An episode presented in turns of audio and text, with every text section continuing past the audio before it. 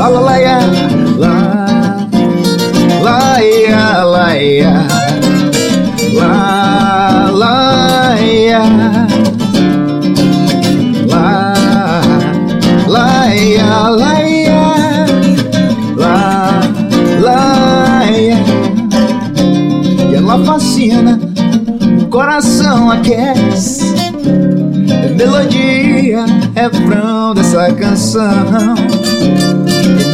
vibra, e olha, não esquece. Maravilha, não tem quem escape, não. Esse swing que tem no corpo Dançando o ritmo de Tim Cantando o hit que Jorge toca. Dançando o hit que Jorge toca. No ritmo de Tim Cantando o hit que Jorge toca. Subiu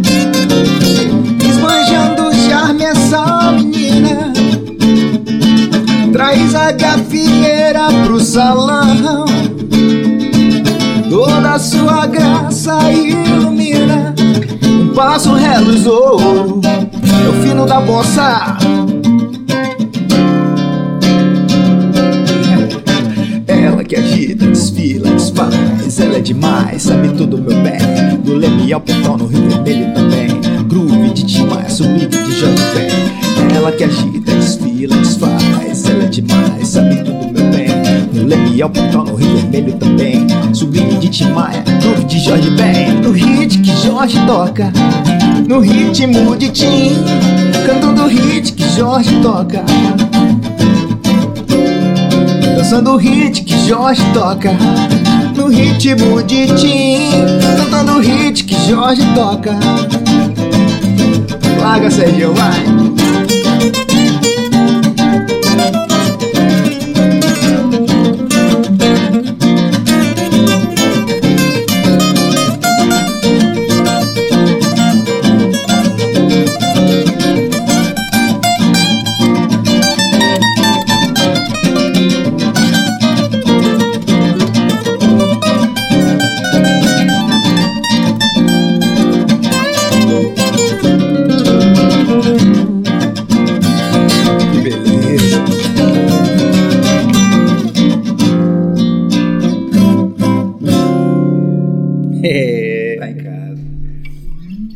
Muito bom, muito boa noite aos BahiaCasters, rapaziada que tá vendo a gente ao vivo aí.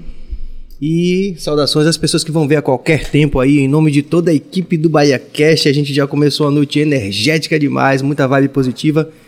Walterson Cabeça na técnica, Bill na produção e agitos gerais. A gente tem a honra, né, de anunciar o nosso convidado dessa noite, que é um cara que tem história, viu? Hoje vai render muito, muita música, muita história. É uma satisfação a gente poder receber JP, que é band leader dos My Friends, mas é o nosso Boquinha desde antes, ele vai contar todas essas histórias. Desde cedo. E aí, Boquinha?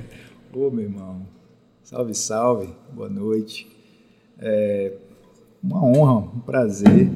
A gente está aqui já. Já tem o quê? Uma hora que a gente está aqui. É, resenhando, né? Já, já rolou muito papo aqui. E, de fato, eu sempre, sempre fui muito bem acolhido. E sempre. A, a nossa, nossa energia sempre bateu, né? Nosso santo sempre bateu. E é uma honra estar aqui porque é um projeto que eu tenho acompanhado já desde o do programa. O primeiro programa foi com Com Lute, o piloto foi, com Lute. é. Fale mais vi- perto do- Eu vi outros outros programas também, não vi todos, mas vi vários e achei uma ideia super interessante.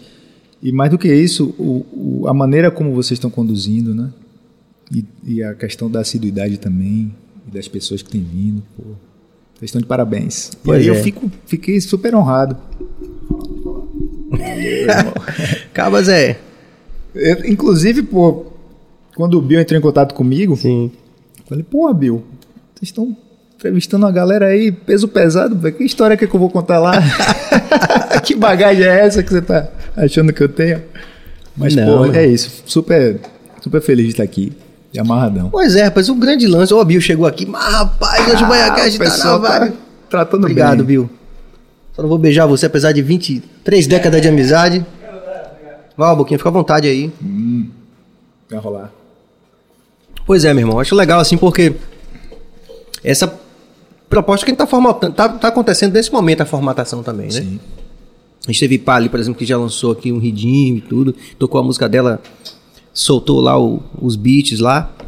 Aí a gente já teve Tenso, que também, do mesmo jeito que você veio com violão. Então a gente tá curtindo. Isso é o ponto fundamental, Uhum. tá curtindo, né? Então isso é. Daí a gente. A gente segue porque a gente sabe que é algo que. É, quando a gente vê, a gente fica satisfeito de ter rolado. Exato. Isso é fundamental. E vamos contar a sua história hoje, né? A partir desse princípio que nem todo mundo que tá vendo conhece toda a sua história, nem toda a minha história, mas hoje você, como entrevistado, você vai contar uma boa parte aí do que você puder da sua história aí. É, Primeiro da sua vida, né? Você nasceu aqui em Salvador? Sim. É, eu, sou, eu sou daqui de Salvador, final dos anos 70. Peguei a rebarba ali dos 70, 79. Hum, E meu pai é de Curitiba. Meu pai é do interior do Paraná, mas criado em Curitiba. E minha mãe é de Cachoeira. hum. Meu pai veio pra cá nos anos que 70. interessante. Pois é, misturou as culturas, né? E eu, meu irmão, meu irmão mais velho, dois anos, Léo, meu parceiro. E minha história é essa, né? Uhum. Meus pais, né, naquela classe média Sim, batalhadora. E no corre. no corre, exatamente. Minha mãe petroleira, meu pai autônomo. Meu pai, a princípio, ele era. Ele trabalhou na Xerox, né, as antigas. Depois na Souza Cruz. História, vendedor, vendedor, nato. Uhum. E minha mãe petroleira, né? Eu lembro de seu pai naquele bendito churrasco da Chapada. Sim, memorável. né? Memorável por várias ra- razões, né? Sim. Foi ali talvez um dos primeiros encontros de Luciano com Litz. Sim, verdade. Foi uma época, aquela época foi marcante porque a partir dali renderam muitas coisas, né? Sim. 2001, se eu não me engano. Fora o show de vocês que eu fui pra Chapada pra Pois assistir é, e bicho. fotografar o show de vocês, né? Pô, show inesquecível. Muito bom. Muito bom aquele baile flamboyante. E seu pai é um assim um cara É, doce, né? Sempre foi agregador nesse sentido. Sempre apoiou a gente, né? A história da gente na música. Não tem, não tem uma questão familiar, né? Você não tinha referências musicais na sua É, a gente tinha porque consumia-se música, mas não, não, ti- não tem músico, não tinha músico na família. entendeu? Mas sempre tivemos, tivemos boas referências musicais, muito LP. Inclusive eu tenho vários ainda que eu herdei de minha tia, minha tia Mari, irmã de minha mãe. E outras também, minha mãe também colecionava, enfim. E então é isso, é, a questão da música na, na nossa, na nossa história veio a partir dessa, desse despertar natural de ouvir, gostar e, e começar a imitar. E a época é Michael Jackson também, né? Anos 80 ali. tudo, né? Acontecendo. Exatamente. O que batia e, e ficava, a gente abraçava, né? Eu e meu irmão. Ó, Olha já ele. chegou aí, Prince Adamo, JP, o canhotinha de ouro, avante meus irmãos do BaiaCast, muito bom. Fabi, porra, já começou nessa vibe, ó. Estamos em casa, só, só os queridos. Duda Espínola, JP talentoso, muito gente boa. Ô, meu galera. irmão. Um beijo, Duda. Salve. Beijo pra vocês Aí, todos. respondendo aquele seu questionamento inicial. Você tem uma história, tem um legado, né? Sim, claro. Com certeza. Eu sou testemunha, acompanhei muito e Nossa, posso carimbar e dizer que realmente, né? Nossa, a gente tem uma história, é verdade. Agora, deixa eu lhe perguntar uma coisa aqui. Você falou que sua, sua mãe é de Cachoeira. Uhum. Povo de Santo, o teu amigo que é filho de Xangô, que ele fala assim, que existe uma certa hierarquia, né? Não é formal, não é, não é um... Mas ele falando assim, ele diz assim, ah, minha mãe de santo foi do Gantuá, então eu sou neto do Gantuá. Eu já ouvi isso. Hum, Essa sua relação com su- sua mãe de, de ser de Cachoeira e o reggae ser tão importante a partir de Cachoeira, tem um pouco dessa relação? Você Cara- chegou a conviver com o reggae de Cachoeira lá, com os meninos, aquela coisa assim? É uma boa pergunta, porque minha mãe não tem essa, essa ligação né, nem com essa questão cultural mais de raiz de matriz africana. Sim. Ela sempre foi mais pro, pro lado do catolicismo. Sim. E nem com a, assim, eu posso dizer, com a musicalidade também, com a questão musical. Ou seja, são referências que eu vim descobrir depois que eram Sim. de Cachoeira. Na época que eu era criança, eu até cheguei a, a gente chegou a frequentar a Cachoeira. Mas minha mãe saiu de lá também jovem, né? Ela teve a infância, eu acho que no meio da adolescência para mais para frente ela já veio para Salvador. Mas assim, não tem, eu não tenho essa referência. Com né? o reggae de cachoeira, assim, né? Exatamente. Eu, eu, eu vi, a, vi a ter depois que Da Mozart. é, comecei a consumir reggae. Que é, que é engraçado também, né? É, voltando à história do- da infância com música. Aí a gente se interessou por música. Meu pai, como te falei, sempre incentivador, foi lá e pô, botou um violão, comprou um violão, comprou um teclado. Veja aí. Botou na mão da gente e aí a gente, pô, consumindo, né? E conseguindo desenvolver. Botou num curso da UFBA também, iniciação. Ah, aquele curso lá. moleque, É. Sim. Foi pra fila da reitoria 5 horas da manhã pra achar vaga, era disputado. Era mesmo. Então aí a gente né, foi tomando gosto e na adolescência a gente conheceu o, o rock, né? No começo dos anos 90 ali, foi muito impactante aquilo ali, né? O rock americano. Então, foi, eu acho que foi o que de fato em, em mim despertou uma vontade de querer Tocar guitarra. É, não, querer, eu queria cantar. Minha onda era cantar. Até então não tinha. Eu, eu tocava teclado, aprendi a tocar, mas também não desenvolvi a ponto de querer ser um músico. Eu gostava de cantar Uhum. nessa fase, né? Eu tinha o quê? 11, 12 anos. E aí eu ficava, eu lembro que eu ficava no quarto com um, um gravador de cassete, fita cassete. Eu botava o, a música tocando e eu tinha um gravadorzinho e eu cantava a música que estava tocando, com o cantor tocando, cantando. Eu cantava perto do gravador para eu ouvir minha voz. Hum. Tipo um playback, né? E aí eu ficava nessa. E, porra, altos sonhos, né? Que Parecia tecnologia, né? que eu- Parece, exatamente. que tecnologia. Hoje a gente faz isso com, com os, os programas de edição, que se tivesse naquela época ia ser um, um brinquedo massa. E minha onda era cantar. Eu lembro que em 93, meu irmão foi pra Disney, né, numa daquelas excursões que rolava naquela época, né? Foi para os Estados Unidos e voltou com o case, um, contraba um contrabaixo Ibanez preto. E dentro do case, quando ele abriu, tinha CD pra caramba, bicho. Vários lançamentos daquela época. Rage Against the Machine, Soundgarden, Pearl Jam. Música americana, era o que a gente mais curtia. Né? Hum. Música brasileira tinha entrado através dos LPs naquela fase, Sim. mas quando o rock chegou, ele arrebatou, né? E a idade também, né? Exatamente. Aquele momento de Exatamente. tomada, a né? linguagem, né? Aquela coisa. E aí eu, pô, entrando em contato com aquilo tudo, a gente, nós dois, ele começou a se aplicar no contrabaixo. E, pô, super talentoso, já desenvolveu. É, eu lembro que ele passava horas tirando as músicas dos discos, autodidata mesmo, calejando o dedo. E eu, né, no meu quarto, ele no dele. Nessa época a gente já morava no, no Itaigara. E eles, fiz- é, eles fizeram uma viagem, ele, meu pai e minha mãe, que eu não pude ir, não lembro porquê. Aí eu já tinha uns 15 anos, se não me engano. E eles foram até o sul, que a gente costum- costumava fazer isso, né? Sempre viajando, de carro. Meu pai adora viajar de carro até hoje. E a gente ia pro sul direto, né? Dormindo, na- fazendo as paragens na estrada. E eles foram, dessa vez eu não, não pude, eu não me lembro qual foi o motivo, mas eu fiquei. Um verão desse. Eles voltaram, foram até Foz do Iguaçu, atravessaram para o Paraguai, voltaram com uma, uma guitarra Square Sim. e um, um Fenderzinho Bullet, um, um amplificador que eu tenho até hoje. Pronto, aí foi. Aí eu, porra, guitarra, velho, porra, e, eu- e eu não sabia, tipo, não era uma coisa, tava esperando a guitarra, chegou, porra, aí eu comecei, guitarra de, de destro, eu fui lá Sim, e meio você é o canhoto, né? Exato, eu sou canhoto.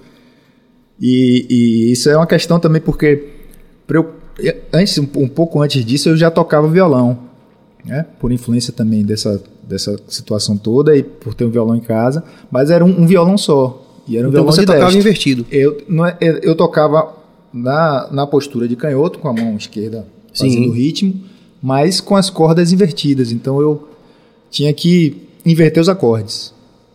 Eu aprendi assim. Meu, meu primeiro contato foi assim. Quando essa guitarra chegou, aí eu fiz, não, vou, vou fazer igual a Hendrix. vou virar as cordas. Bendito Hendrix, né? Bendito Hendrix. E era a minha referência, assim, de, de atitude, de som também. E eu lembro que, pô, o timbre, né? Querendo ou não, na minha concepção, era muito parecido, porque era um Fender Square, enfim. Sim. E tinha aquele Tinha onda dos cinco timbres. Eu lembro que, porra, quando eu tocava, eu sentia, porra, massa, dá pra fazer. Aquilo. É, exatamente. e aí eu comecei a desenvolver também. E- mas assim, a minha onda era cantar, Sérgio. Tanto que até nessa fase mesmo, a gente fez uma banda, eu, ele, eh, Rick Breiner, que né, depois veio a formar a Mosaic também junto com a gente, depois a Superfly, ele estava ali né, nesse processo todo, Eh, e um baterista chamado Paulinho. Era massa. E a gente tocava esses sons todos que a gente curtia. E eu era o cantor da banda. Acabei, né? Eu ia ficava piruando nos ensaios, aquela onda, né? Mais novo. Isso é muito comum, né? Faltou o cantor, o cara tava lá. Pois é. Essas- E aí, pô, massa. Consegui, consegue cantar? Cante aí, pai. Vamos cantando, cantando. Aí eu. A gente meio que fez a banda. Até a gente tocou na mostra de som no, no Colégio São Paulo. Foi bacana. Foi uma fase massa. Poderia ter, ter rendido, né? Se a gente, sei lá, tivesse viajado em compor, enfim. Mas acabou que não, não foi pra frente esse projetinho. E pouco tempo depois, aí já em 98, é, eu morava ali no, no Itaigara, num prédio, ali na Vanderlei de Pinho, a rua que vai dar ali no Boulevard 61, né? Que vem do hiperposto. E Luciano Lute, morava, o velho Lute. o velho Lute, ele mora, é a casa deles, né, da família dele, é na rua de cima, que era em frente ao meu prédio. Dá pra ver, do- da minha janela dá pra ver a casa dele. E aí eu tô ouvindo um, um som saindo de lá. Reggae. Aí eu, porra. Isso era o quê, velho? Era um, um pós-São João, se eu não me engano. Me lembro bem. E aí eu, eu conheço essa guitarra. Porque, pô, tocava com o Rick há muito tempo, né? E foi uma coisa que também ele, ele começou a, a se envolver com a galera e eu não sabia.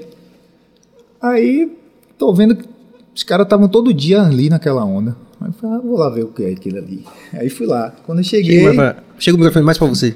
Desculpe. Quando eu cheguei lá, tava essa formação: Rick na guitarra solo, Lute cantando, Paulinho nos teclados, Paulinho de Jesus, Marquinhos na Já bateria era Paulinho Jesus? e Daniel no baixo. Foi o que foi que aconteceu? Paulinho e Daniel eram vizinhos. E Marquinhos era Taigara também. Era mais ligado ao Luciano. Marquinhos baterista. É.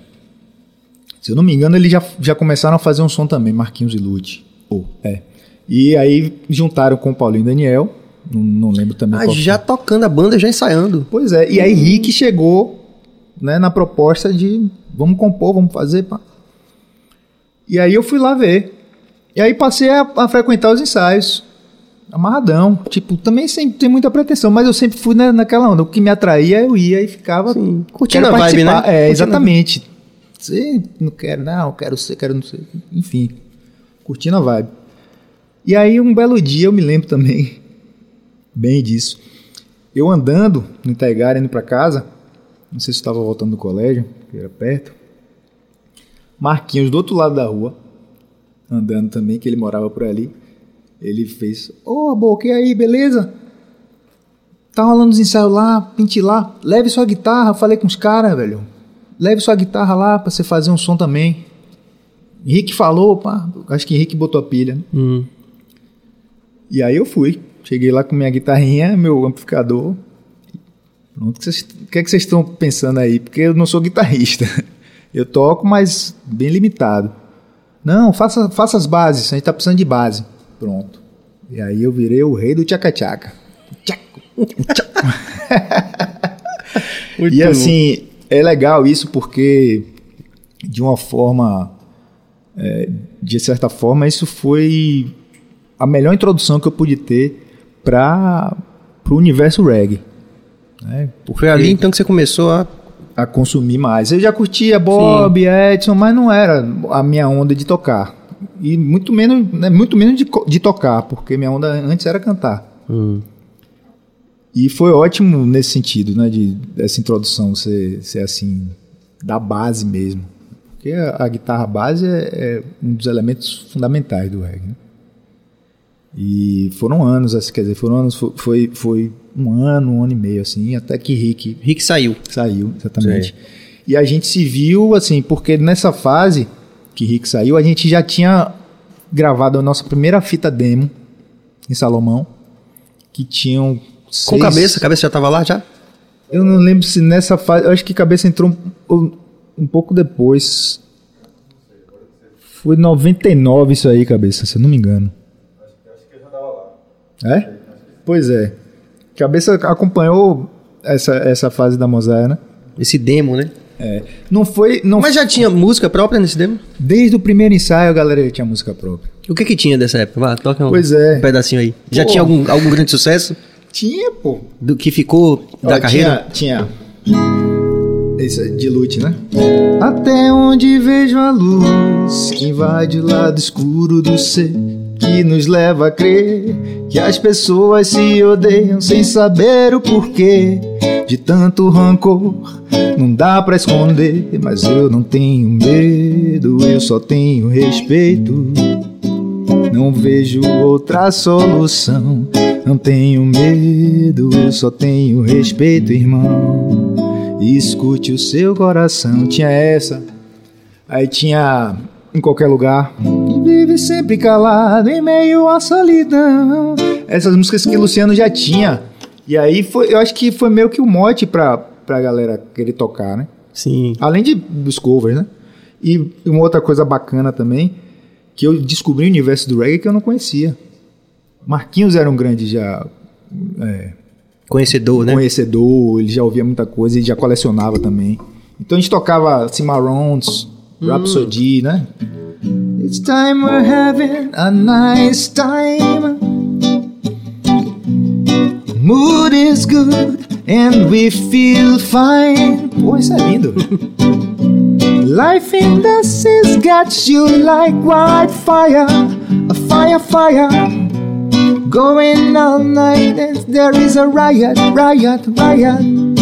A reggae rock, rock, rock, reggae rock, rock, to reggae rhapsody.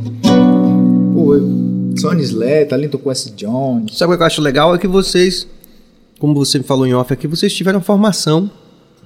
Vocês estudaram idioma, Sim, sim, formalmente, né? sim. Então isso foi uma ferramenta poderosa também pra já chegar tocando essas coisas. Exatamente, exatamente. A gente tinha, tinha esse, esse, esse rigor com as Sim. letras, de entender e de cantar bacana, né? Isso acabou sendo até um diferencial, eu percebi depois, né? Na, na- na nossa história, na nossa história da Mosaia. E. Eu tava em que, em que parte? Falou desse demo que já tinha essas Sim, músicas. pronto. Aí a, a gente, quando o Rick saiu, a gente já tinha essas músicas que, então, assim, já tinha uma banda, né? Tinha essa, tinha Juízo Final, tinha Alma Indomável, que foi a primeira canção que, que eu apresentei pra galera. Tinha Em Qualquer Toca um Lugar. pedacinho dessa. Tinha mais uma- umas duas. Alma Indomável, porra. Não sei porquê. Quero saber. Morri do amor e em mim nasceu. O meu coração se desmanchou. A rosa bonita que murchou. E no lugar ficou a pedra que sente dor. Mas vou buscar. Bill tá viajando ali. Em algum lugar, em algum lugar, a paz de Deus pra retornar. Surgirei das cinzas que virei, brotando a semente que plantei. Pois a alma indomável que sou me fortalece a dor, dor, dor, dor, ai, ai, ai, ai. Alma indomável eu sou. Pois é. É. Imagine, já tinha essas músicas. Sim. E que foram acompanhando o desenvolvimento da banda, né? Exato. Que são músicas que até hoje. Tem gente que tá vendo você aqui cantando e tá Pois é. chorando, né? É, e É e essas são, são as coisas que a gente só entende depois que o tempo passa, a gente se distancia, né? Que a gente vê a importância do, do que a gente viveu. Então, assim, quando o Rick saiu da banda, a gente tava nessa fase. Com essas Gravou músicas, demo. o- a galera já ouvindo, a gente já com, com algumas apresentações rolando. E aí a gente se viu, porra, dando um passo para trás, porque quem é que vai assumir uma guitarra, né? Vamos procurar. Aí foi procurar. Enquanto a galera procurava um guitarrista, eu comecei a tirar os, os solos dele, os arranjos. Tipo, sem pretensão também, sabe? Sim. E acho que passaram-se alguns meses a gente nessa, sem, sem se apresentar, só labutando. Que é uma característica da Mosaic que fez toda a diferença. A gente labutava mesmo. A gente, Tinha respeito pelo treinamento, né? a Tocar. gente ensaiava semanalmente. Uhum. e, e na busca do som e da- do aprimoramento, né? E, mas teve uma hora que a gente resolveu que precisava tocar, se apresentar. né? E, e aí quando passou um, um certo tempo, eu já tava com al- algumas coisas na mão. E a galera, pai, dá pra você fazer, velho. Luciano, pega a guitarra, faz a guitarra base. Boquinha vai assumir aí a guitarra solo. Isso é inacreditável, sabia? Pois Não, é não, viu? Improvável, né? Não, assim, eu tô acreditando que você tá me dizendo, mas assim, mas se você contar isso assim. Eu não, eu não conhecia essa parte dessa história. E, e- saber o guitarrista que você é. Você, você tá entendendo o que eu quero dizer? Não, entendo. É, porra. Entendo. E... Você começou, tipo, pra tipo, tapar um buraco, mas. Exato, exatamente. Muito louco isso. Muito louco. E assim, eu fico até às vezes lisonje... eu se- sempre fico lisonjeado por ser reconhecido como guitarrista. Por um guitarrista como você, por exemplo, que é um cara que eu já vi tocar e já a gente sabe, né, o guitarrista que você é. E outros também, amigos, enfim. O próprio Prince também, que é um guitarrista foda. Eu fico lisonjeado porque eu não tenho essa formação de músico guitarrista. A minha onda foi né, para tapar buraco no princípio e depois desenvolvendo a minha linguagem. Então eu tenho essa limitação, né, mas pode-se dizer que eu sou um guitarrista dentro desse universo aí que eu consegui, que eu consigo imprimir até hoje, até com os My Friends também, né? É impressionante mesmo, assim. Só consigo me lembrar de uma.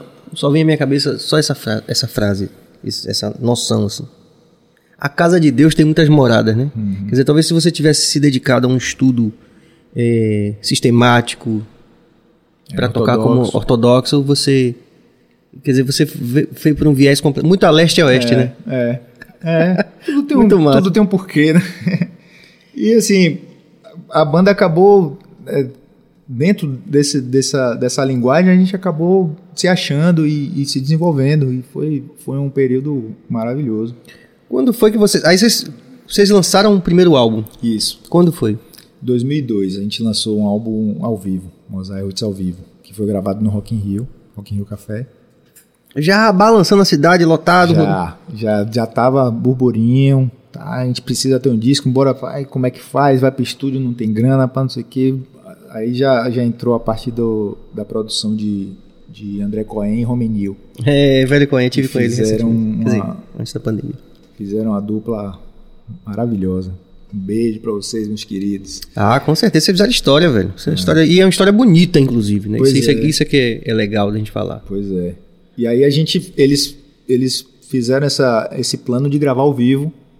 Na época, quem, quem produziu foi Tony, Tony, Tony Duarte, Sim, baixista, sim, sim.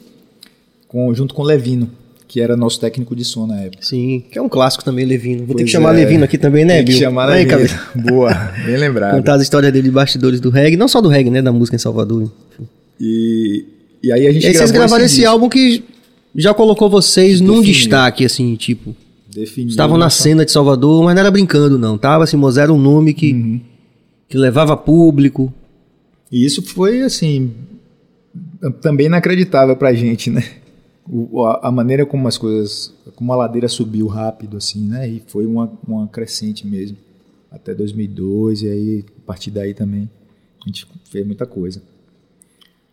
É, a história é essa, né? A minha história musical profissional começa com a Mosaic, em 98. E é interessante que já na Mosaic você já cantava algumas músicas. Pois é, passei a cantar algumas músicas. Foi quando, por exemplo, eu, que, que, né, que conhecia a obra de vocês e gostava de curtir o show com a turma, comecei a pensar, por exemplo, porra, Lute é o cantor da banda, mas Boquinha também canta pra caralho, tipo assim. Muita gente, eu vi gente falando isso assim. Sim. É, pra deixar bem claro, não, nada um em detrimento do outro, não é isso. Sim. Mas daquela surpresa de ter um cantor tão bom quanto você, que tava ali tocando guitarra, que a, não- a princípio você não fazia essa relação. É, Né? Isso, é- isso é, um- é né? curioso É. mesmo. E, e minha vontade de. Não sei, a minha maneira de, de lidar com a musicalidade, e minha vontade de, de contribuir, e além só de, de tocar guitarra, era cantar também. E aí eu abri a voz, sempre, né? Abrindo voz e, e depois, assim, porque sempre foi dessa maneira, né? Intuitivo. Depois eu, eu percebi que a- até minhas as frases das vozes que eu abria eram longas demais, não era tão comum uma- a, a minha maneira de fazer backing vocal, sabe? Às vezes até a galera comparava com, com aquele, aquela estética do sertanejo, né? Sim. Que é uma voz colada com a Ou outra de, sei o lá, todo. é, Simon e Garfunkel, tipo assim, É, as duas isso. vozes que são. Isso. Porque intuitivamente foi como eu Sim. desenvolvi, né? Como te falei, é, eu tinha essa maneira de querer botar pra fora. E não era nada pretencioso, era, era bem natural mesmo, sempre foi. Tanto com a guitarra quanto com o backing vocal. E depois também cantando algumas músicas no show, né? Nesse disco de 2002 eu canto Alma Indomável.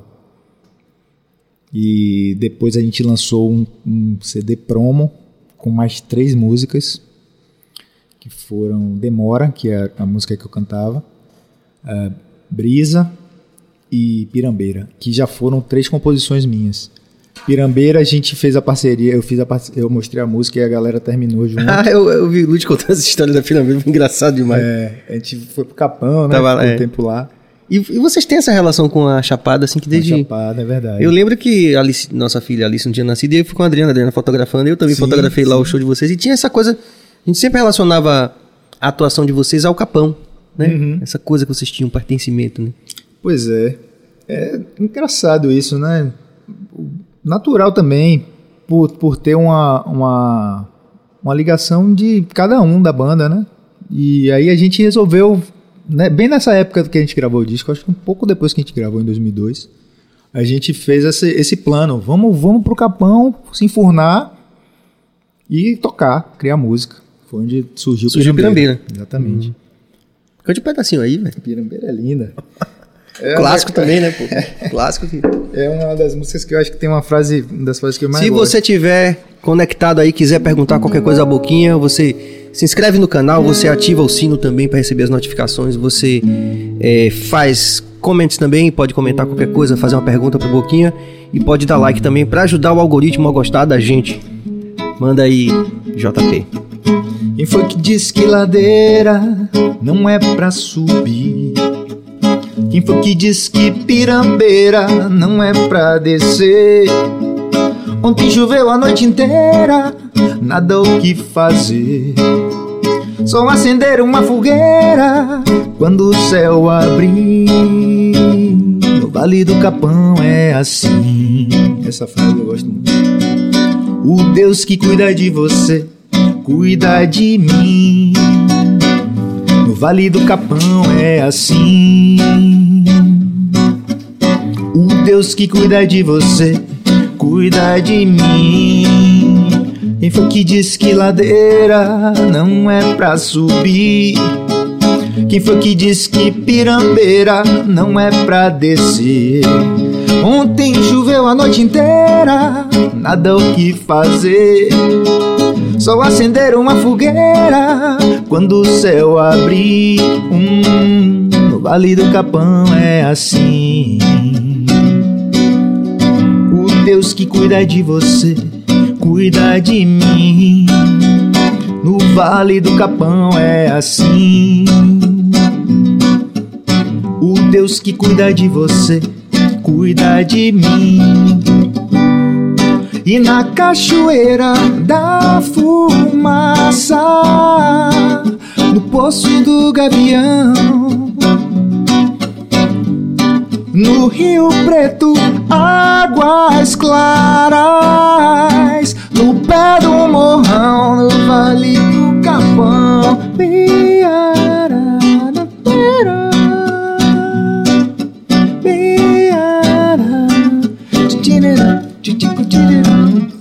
Já né? E É modal, isso. assim, né? Vocês compunham É, rapaz, eu lembro assim. Foi uma fase muito rica de, de composição pra as mim. harmonias mais complexas, assim, né? Pra É, mim, foi- é. modulando de tom e tudo. né? Pois é, intuitivamente, né? É, né? É a bagagem, né? Do que a gente escuta, do, como a gente traz. A gente tá falando em off, inclusive, de Djavan, e ele depois, ele remontando a história dele, ele contou que só começou a estudar formalmente música naquela fase ali com Carlos Bala, com Arthur Maia, né? Como a gente estava Sim. comentando aqui. Que ele, ele inclusive tem uma frase que é, é- é fantástica, que ele diz assim, sobre isso, ele fala assim, a minha escola de acordes perfeitos foi, foram duas, Luiz Gonzaga e os Beatles Olha só. né? Quer dizer, é, Beto Massa também assim teve aqui. Ele também as composições dele eram muito assim. Ele não teve ele não teve educação formal para poder colocar ele dentro de curral. Só pode fazer isso, só pode Sim. fazer aquilo. Então ele estava livre para poder colocar de acordo com a é sensibilidade. ótimo. Foi o que aconteceu também com você, né? Exato, exatamente. Você foi perfeito. pra gente É. colocar a nossa sensibilidade sem... nem- Sem rédeas. Sem rédeas e sem pretensões também. Muito intuitivamente, né? E aí eu acho que é aí que tá o, o, o- o grande X da questão. O talento tá aí, né? Você É. conseguir trazer isso para uma linguagem que você vê que faz sentido e que é, de certa forma, popular também. Sim. E conseguir né, imprimir seu, seu, sua identidade, seu estilo. Além do, além do primeiro álbum e desse demo que tem Pirambeira, você falou que era um, é como se fosse um EPzinho, né? Três É, canções. Isso. Um promo, foi um CD promo, Sim. gente deu esse nome. Mas aí vocês gravaram mais alguma coisa? Pois é, aí a gente entrou num, num ritmo de, de show muito intenso. Né? 2003, 2004, 2005 foi intenso nesse sentido, né? E A cidade toda fervilhando com aquilo, né? De Amba, vocês, a gente, Isso, a gente, todos os outros, né? exatamente. Ed Vox, do outro lado. Isso. A gente foi pra, pra Floripa em 2004, passamos um ah, mês teve lá. essa viagem também, foi. Exato. Floripa E é aí, bom demais. Quando é... Pô, demais. Vou pegar até uma pizza aqui pra comemorar. O bom de podcast é isso que a gente fica à vontade pra fazer o que a gente quiser. Um monte ali. O Bill comprou um monte ali. Não, não pode ficar... Como é que foi Floripa? Como é que foi Floripa? Floripa foi uma experiência, foi uma vivência. Né? A gente passou um mês lá, praticamente. Fizemos um, um barulhozinho lá, né? Um barulhozinho. Tocamos em Garopaba, tocamos lá no, no sul da ilha, onde a gente se fixou. Tocamos numa boate cantuária, se eu não me engano. Fizemos programa de rádio. Demos uma canja com Planta e Raiz, que estava em turnê na O Planta. lá. É. o planta, meu. É. E foi uma vivência ótima, assim. Nos deu uma, uma perspectiva do que poderia ser a banda, né? Fora do Salvador, que a gente não tinha. Mas, assim, não foi uma coisa que depois rendeu frutos.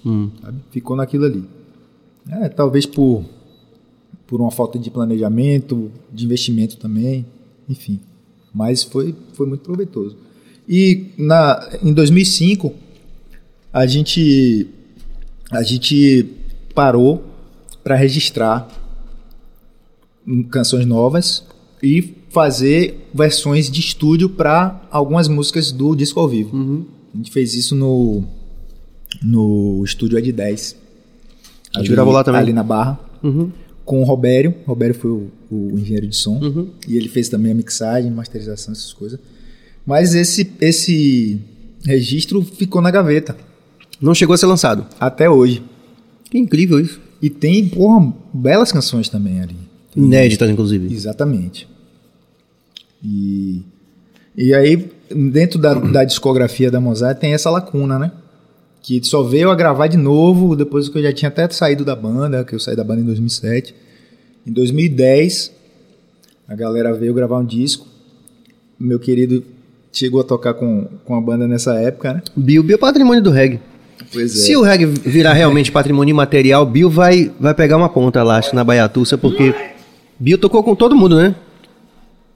Tava Tocou com todo mundo e mais, e mais alguém, não só com todo mundo, mais alguém.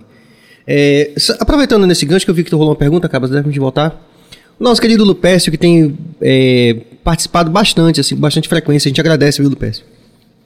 JP, você se arrepende de ter saído da Mosaia naquela época? Faltou sensibilidade? Sensibilidade no sentido. Eu também não. eu- Maturidade, Ficou, ficou parecendo. Ficou meio dúbio, eu não entendi. É. Sensibilidade de quem? Mas assim, independente do, do, do final Mas da é- frase, é. a pergunta é se, É eu- se eu me arrependo, né? Se eu me arrependo hoje. Hum. Serginho, eu não, não me arrependo, não. Assim, a minha história com a, com a Mosaia foi muito rica. Muito rica, esse, esse período todo que eu contei para vocês aqui. Até 2007. Agora, depois dessa... Depois que, que minha filha nasceu, em 2006... é, a gente tava tam- numa fase também batendo cabeça, sabe? Tava rolando muita... muita Tinha outras, outras prioridades, né? Assim, de. isso, além disso. A vida também, mudou, a vida mudou? A vida mudou totalmente. E eu vi outras possibilidades também com a música, além do reggae. Os My Friends estavam começando nessa época. Não foi, o motivo não foi uma outra banda, mas o contexto era esse, né? E aí eu pensei, já essa vontade já começou a, a nascer no meu coração, a crescer, sabe? Pô, e se de repente eu né, sair, for fazer outra coisa, me desvencilhar de algumas coisas que eu já não queria mais viver, sabe? E aí, um belo dia, eu tive essa coragem de, de externar isso. Ele meu até que eu falei com, com o Luciano. Tava só eu e ele. Falei, rapaz, eu vou sair da banda. Não, eu não falei assim, eu vou. Vou dar meu lugar. Alguma coisa assim. E eu lembro que no- na hora, não sei nem se ele vai lembrar disso, mas na hora ele entendeu como se eu fosse, tipo, um show, alguém ia tocar no meu lugar, sabe? Sim, sim. Mas aí eu falei pra ele, não, velho, eu tô pensando em sair mesmo. Pô, é mesmo. Aí ficou isso um tempo e aí eu formalizei, conversei com a galera e resolvi, né, deixar minha, minha vaga. É, porque é disposição. legal a gente falar nisso, agradecer a Lupércio mais uma vez. É que ele tá sendo super, né? Tá ele interessado em música, em tudo, na história de todo mundo. É, é muito legal ter esse tipo de provocação no bom sentido, porque a gente vai conduzindo também aqui coisas que é legal que a rapaziada às vezes conhece a gente no palco, né, Boquinho? O que aconteceu do palco, agora do palco pra lá. Então, enfim. Existe toda uma... uma- Tem mais pergunta. Maria Júlia, obrigado. pergunta: qual música vocês estão mais ouvindo no momento? You got this. Qual é a sua? Eu? Rapaz, eu gosto ao mesmo tempo de 21 Pilots e gosto de Sting dos clássicos, por exemplo, né? É, hoje eu tava ouvindo... é, Nessa vida tudo passa, e você também passou. Eu sou igual a Heitor TP. Heitor TP tem uma frase que ele fala que nunca sai da minha cabeça, que ele fala assim, tem dia que eu acordo blues, tem dia que eu acordo samba. Pois é. Hoje eu tem- acordei, tem esse hoje eu acordei e fui, privilégio. fui fazer o café da manhã para a doutora Adriana, ouvindo sambas clássicos, né? Então, É, a gente, como eu tava falando aqui antes de começar o programa, mas o, e o gato desse foi alguma coisa interna? Não, é, é o emoji que não aparece. Ah, o emoji. Ah, tá. Ah, tá. É tipo, Vivendo e aprendendo, não sabia. tipo um You got this. O gato desse, ok. A gente tem esse privilégio da, da música brasileira ser tão rica, né? Então a, a gente pode acordar blues, pode acordar samba. Pode, é verdade, você reggae. falou que é perfeito isso daí. A gente pode, né? A gente tem esse privilégio. Eu, assim, minha- as músicas que eu tô Entendi. ouvindo. Opa, JP. Potência. Estamos aí, Bahia Cast. Então é isso, vocês podem comentar, galera. Tá massa aqui, eu tô. Já respondeu a música aí? É isso? Não, É, a gente respondeu algumas, né? Meio É, eu, eu tenho ouvido muito. é, eu gosto sempre de, de coisa antiga. Algumas coisas que eu descobri instrumentais. é, um, um compositor, arranjador daqui do Brasil, dos anos 70, Antônio Adolfo. Hum, Eu ah, nem cheguei a, a pesquisar muito sobre a carreira dele, mas tem um disco dele que não sai do meu, da minha mente, do meu repeat, que é o, o Vira-Lata. Vou fazer uma comparação aqui. Pra aproveitar aquela coisa que, que Lupes falou aqui. Pra ele entender, talvez, da perspectiva que eu tenho, que eu acho que é mais próxima de todo esse processo de vocês. Quando a Remanescentes se separou, Cine, Nengo, é, Rangel, da WR, Sim. um ícone, né? O que dizer de Rangel, né? Rangel mudou a música da Bahia. Rangel teria dito: a Remanescentes não se separou, ela floresceu. É, verdade. Então eu percebo que você tem uma amizade verdadeira com o Lute até hoje, né? De, de compadre mesmo, né? Sim, Não é isso? exatamente. Selado ali, né? Ele é padrinho de minha filha, eu sou o padrinho da filha dele. Entendeu? De Bia? De Bia, Pronto. um Né? orgulho pra É. Uhum. gente. E ele é padrinho de Julinha, minha filhota. Amada, Jujuba. Júlia Ramos pergunta quais ela, ar- falando dela. ah, meu Deus, a foto. Júlia Ramos pergunta quais artistas que você amaria compartilhar o palco. Nossa, assim, eu já compartilhei o palco com alguns artistas muito bacanas. Né? Um deles está aqui na minha frente. ah, não sei, filha. Assim, é uma coisa que é, é do momento, né? Do, do contexto que tá rolando. Mas, pô, tem ídolos que eu adoraria compartilhar o palco, como Gilberto Gil, por exemplo. né?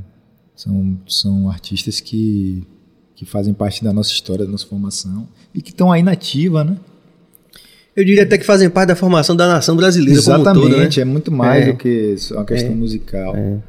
Mas assim, é- e tem um cara assim que, que eu gosto muito, que a gente ouve muito lá em casa, que é o Kizaia Jones, que é um nigeriano Sim. de Lagos, que pô, ele tem um lance com violão de nylon. E é um cara que eu gostaria de, de trocar uma figurinha se, se um dia rolar.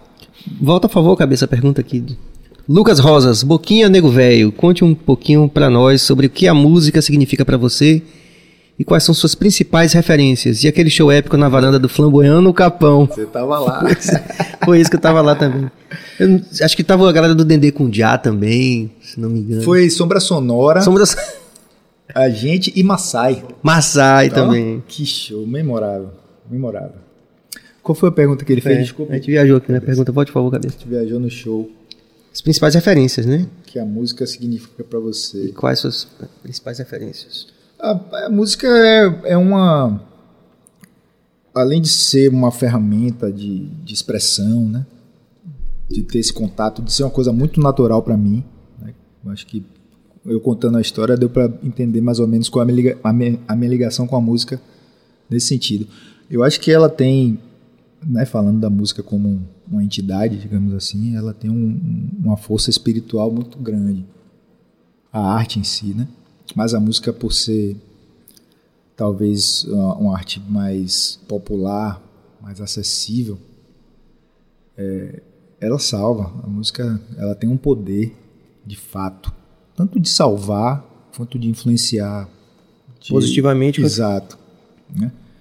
Então, é, é uma, uma reflexão até que eu, eu tenho feito ultimamente da minha relação com a, com a música, independente do, dos fins, sabe? Independente de, de ser um músico, de ser um, um, um band leader, um crooner, né? de fazer um projeto para gravar, de fazer um, um, um projeto de show para apresentar. A minha relação com a música, né? a relação do, da música com a pessoa, é uma coisa que é muito, muito espiritual, né? E, e quando eh, eu parti para essa reflexão, eu entendi de alguma forma que é é independente, né? Independente do que vai acontecer com o, o que você com o que você está fazendo, é o que você está fazendo que importa, né? É o que mais importa no, no final das contas. Então, sim, até é, eu fico viajando nisso porque às vezes a pessoa é taxada, é taxada, é, é dita, é vista como um artista porque tem uma carreira. Mas tem artistas que não têm carreira. E, e- e- eles são artistas porque eles, eles têm uma relação com a arte. E, e essa relação, na verdade, é que é o- a grande essência da história. Então a música, para mim, é uma coisa muito poderosa nesse sentido. E, e na minha vida tem essa, essa, essa importância. Né? E eu acho legal. Olha lá o Prince, ó. JP, extrato. Porra, Prince. Prince Adam pergunta, JP, Strato ou Les Paul? Qual delas bate mais forte no coração? Nossa senhora. Rapaz, é, a Strato é uma guitarra, né? Stratocaster, para quem não conhece, é a Fender. É, é uma guitarra mais versátil. Né? Pelo menos assim, no- nos estilos que eu toco e a- a- o approach. E ela é mais maleável também. A Gibson, eu, eu tenho uma Gibson também. E eu chamo ela de, de cavalo doido. Ela é é, mesmo. potente, é uma guitarra potente, assim, você sente ela mais no corpo, né? Ela é, própria- é mais, mais gordinha e o som dela também mais grave. cheio, mais- né? é. Então, assim, são, são duas coisas diferentes. E, e em momentos diferentes, uma bate mais forte que a outra, né? É. Não dá pra dizer que, pô, eu prefiro essa pacificar, o kit básico é se puder ter uma Fender e Uma e Gibson. uma Gibson. Aí resolve Eu, tudo, né? Graças a Deus consegui. né? É meu- Agora, Boquinha, você falou uma coisa interessante que eu queria recuperar aqui, porque eu falo de uma perspectiva muito de proximidade com vocês, né? Um admirador do- da história de vocês e, e falar de você e Lute, porque não que os outros sejam menos importantes. Paulinho de Jesus, por exemplo, é um menino que, pô, mora no meu coração. O cara, cara que, né? Sim. É, Reggae dos amigos. Daniel, é. Daniel, porra. Mas como vocês eram os caras das ideias, né? Das composições, você e Lute, eu acho que é, é relevante dizer isso aqui. Eu acho que é relevante dizer. Então vou dizer. Primeiro que é- me parece muito verdadeira essa relação que você e que Lute tem com a música, como você descreveu aí, como uma entidade independente de você estar no palco. A relação que, que você tem com a música é muito verdadeira que você tem e que Lute tem. E que isso, para mim, está muito ligado a esse florescer que deu nos My Friend e hoje na carreira de Lute, fazendo o trabalho que ele está fazendo. Que é o quê? Vocês também já tinham um longo arcabouço musical, como você falou, os vinis das, das tia. Lute é colecionador de vinil, Sim. né? Então, pra mim, olhando de- da perspectiva ali mais próxima de acompanhar vocês ao longo desse tempo, é muito evidente que vocês têm essa preocupação nas letras de vocês, uma, uma reflexão sobre essa condição espiritual, essa relação com o capão, tudo isso. Pra mim tá tudo muito, muito evidente, né? Bacana. E que tem a ver com esse florescimento, que às vezes a pessoa tá lá de fora, como você falou, tipo, os caras brigaram, os caras, porra, um quis cantar, o outro não. Não, floresceu mesmo, né? Sim. E é, ganhamos dois artistas com, com a obra que está aí em construção Sim. e fazendo parte de um cenário interessantíssimo na cidade de Salvador. Lute fazendo o trabalho que ele está fazendo, se permitindo, como você bem, bem falou, né, saindo um pouco do reggae Sim. e se permitindo algo anterior, que é essa relação com a música, né? Música brasileira, Que música é uma tudo. coisa que eu sempre, rock. sempre incentivei ele a fazer. Sempre Sim. assim, pô, Que ele vem um fazendo que a galera não conhece que é Pois é. bom. E você sai da Mosaia quando? Pra formar o My Friends. É isso. É, na verdade, os My Friends é um projeto de, de e Leeds, a princípio. E Lute me chamou. Fez, ó, tô com uma ideia aqui. É, ela veio com a ideia de fazer um projeto chamado O que eu gosto de ouvir. Vamos tocar um repertório que a gente gosta de ouvir. Ele me chamou, fez, vamos fazer aqui eu e você. E ele chamou, ele falou com Wilton Batata, percussionista, e Léo Couto. E aí a gente fez, fechou os quatro para fazer esse projeto que era ali no Twist às segundas-feiras. Olha que viagem. Twist Pub. Segundas-feiras, 2005, final de 2005. Eu acho que foi isso, Sérgio, o ano. E aí a gente começou a fazer isso. E, porra, deu mal pé, né? Tanto pra gente extravasar o que a gente gostava de tocar, que era o nome do projeto, né, de ouvir, de tocar, e quanto a repercussão que isso teve, né? A gente conseguiu manter ali umas segundas-feiras no Twitch, massa. A galera ia pra, pra curtir. E aí a gente foi desenvolvendo. E acho que um pouco depois disso, um ano e meio talvez, final de 2006 para 2007, a gente quis agregar mais gente no projeto. Botou um baterista, botou um baixista, e aí foi, foi virando banda, né? Os My Friends partiu dessa onda de dois violões, percussão e sax pra banda, aí já eu já peguei a guitarra. E assim, como eu falei, não teve tão a ver a minha saída da Mosaic com os My Friends em si. Porque era uma coisa que a gente fazia, mas não era tipo, pô, agora vai ser uma banda que vai, né? A gente não tinha essa pretensão. Apesar de que sempre que a gente se envolvia com música, a gente tinha um, um, uma, uma vertente autoral que aflorava. E aí você já começou, mas a gente começou a ter um repertório próprio. Pois é. Inclusive a gente veio a gravar um, um demo também que ficou, não, não, foi lançado, né? Tá aí, tá, tá, no, tá, inclusive no SoundCloud da gente. E eu tenho até ideia de, de, de lançar de alguma forma isso, que foi a fase com o Lute, né? Sim. Os My Friends banda com o Lute. E né, em 2007, Olha ele aí, perdoe. meu compadre, Meu compadre, cara incrível com sensibilidade à flor da pele. Pô, Pede pra ele tocar morada. Ele vai tocar. Olha, Vou eu vou explorar ele. Hoje, ele vai tocar tudo aqui. Hoje ele veio com violão, cara. Ele vai, ele vai tocar tocar, também. então, assim, em 2007 foi, eh, como eu falei, não foi, foi um, um- um processo com a Mosaia, né? Com a galera, com a minha onda, com a, com a banda. Enfim, eu tava meio. Né, Minha filha tinha nascido e eu tava querendo, de fato, passar de fase. né? E aí foi quando eu saí da Mosaia. E os My Friends, em paralelo a isso, continuou o que já tinha começado. né? E eu, pô, não me desliguei da música. E a gente começou a desenvolver nossa linguagem também, naquele mesmo processo. E aí meu irmão entrou na banda como baixista, Paulinho veio para os teclados. Eu... E aí a gente agregou, a gente agregou é, Louro, Alexandre Espinheira, maestro, Alexandre Espinheira no que toca com a IFA hoje, né? É, e com o Forró da Gota também.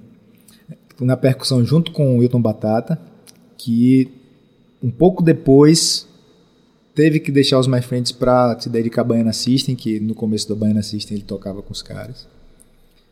E aí a gente viu que pô, a gente tinha uma banda, gostava de tocar esse repertório de música brasileira, gravamos esse, essas músicas que a gente tinha composto na época e começamos a nos dedicar também a, a, a onda dos covers, né? Principalmente Jorge Ben. Jorge Ben era sempre a referência, né?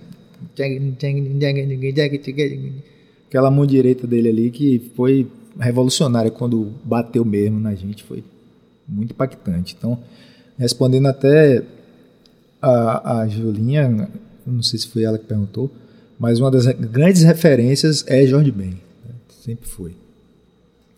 E é, os My Friends começou a, a, a despontar também como uma possibilidade dentro do cenário. Né? A gente começou a fazer show. Cresceu, começou a compor, né? com- A Exatamente. grade das festas e tal. Exatamente. Começou a ser um- um- uma banda que está aí na cena. Né? Tem público, tem um repertório bacana, tem a possibilidade de fazer shows corporativos, né? bailes, formaturas, casamentos, aniversários. Começou a surgir essa demanda. E a gente respondendo a tudo isso.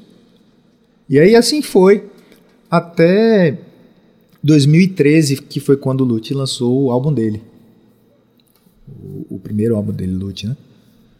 Que foi quando ele falou, galera, eu vou partir para para meu projeto e não vou mais ficar nos My Friends. E foi ele e Ivan, na época Ivan tocava com a gente já, Doc. Doc. Clássico, Doc. E Doc era era colou com ele no projeto, né? Foi importante a força que, que o Doc deu nessa fase para o pro projeto Lute. Tanto ele quanto o Paulinho também. E Alex também, que produziu. É, e aí, nesse momento, 2013, foi quando, assim, eu me vi com essa, mais uma vez, com a peteca, igual aquela, aquela fase da Mosaic que Rick saiu, né? Sim. Eu fiz, pô, agora eu vou ter que assumir, porque quando você canta junto, eu, eu não, eu não era, o meu papel nos My Friends não era igual ao da Mosaic, de, de ser um, um segundo cantor. Eu era, Seu cantor. eu era cantor, ele era cantor também. Nós dividíamos as, as funções, o repertório era meio a meio, né, enfim. E quando ele saiu, é por, por, por uma opção, por uma escolha de, de querer tocar a carreira dele e não querer dividir a atenção com a outra banda, totalmente compreensível. É, isso E- mesmo. e- Floresceu, floresceu. Exatamente. E eu acho que ele, ele, ele fez certo, no final das contas. E eu me vi nessa situação.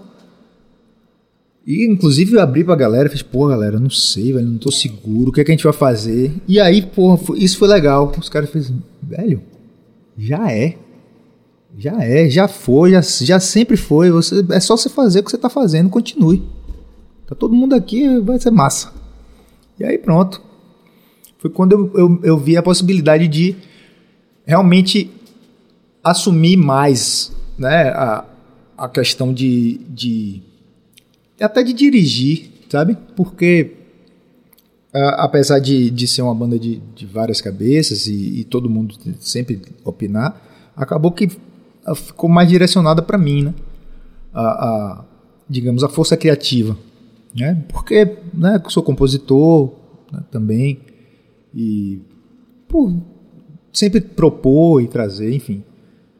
E essa- essas possibilidades se abriram na minha cabeça, né? Porra, agora eu tenho uma banda, eu posso explorar. E desde então tô aí também, agora com os My Friends, né? Como, como vocalista. E a gente tá, tá galgando nosso. fazendo nossa história aí também, né?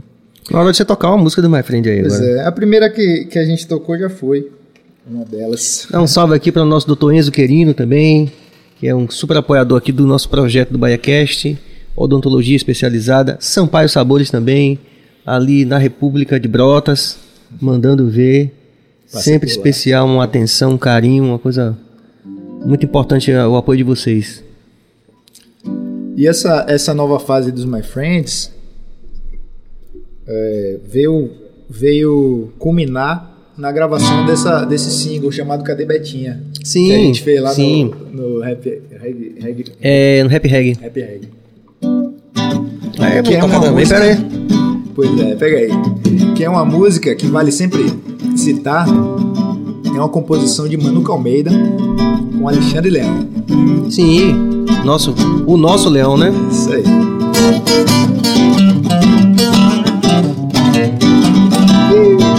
Betinha tinha uma rosa tatuada no seu peito, peito direito, meu coração.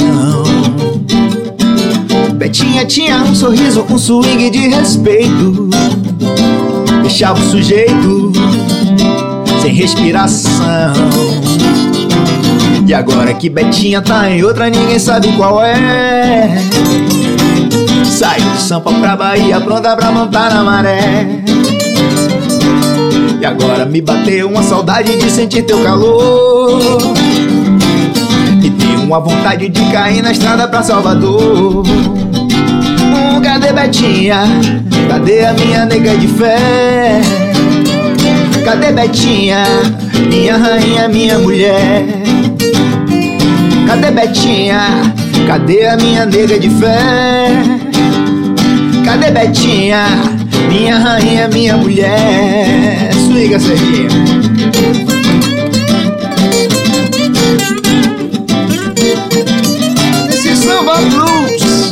Blues. Betinha tinha uma rosa tatuada no seu peito, no peito direito do meu coração. Betinha tinha um sorriso e um swing de respeito, menina. Deixava qualquer sujeito, é, sem respiração. E agora que Betinha tá em outra, ninguém sabe qual é, qual é. De Sampa pra Bahia, pronta pra plantar na maré. E agora me bateu uma saudade de sentir teu calor, calor. Me deu uma vontade de cair na estrada pra Salvador. Hum, cadê Betinha? Cadê a minha nega de fé? Cadê Betinha? Minha rainha, minha mulher. Que mulher. Cadê Betinha? Cadê a minha nega de fé? De fé. Cadê Betinha? Minha rainha, minha mulher. Cadê, cadê? Cadê Betinha? Cadê a minha nega de fé? Cadê Betinha? Minha rainha, minha mulher. Cadê Betinha? Cadê a minha nega de fé? Fé. Cadê Betinha? Minha rainha, minha mulher. Cadê, cadê, cadê? Cadê, cadê, cadê? Ô Betinha, ô Betinha, cadê você? Cadê, cadê, cadê? Cadê, cadê, cadê?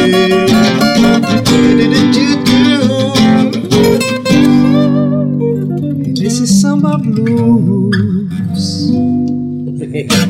Very, very, very. Ô, Muito bom. Clássico já, né? Já é um clássico, né? Pois Um show. é, bicho. Muito bom, assim, um presente, né? Eu fui no. A história dessa música é legal.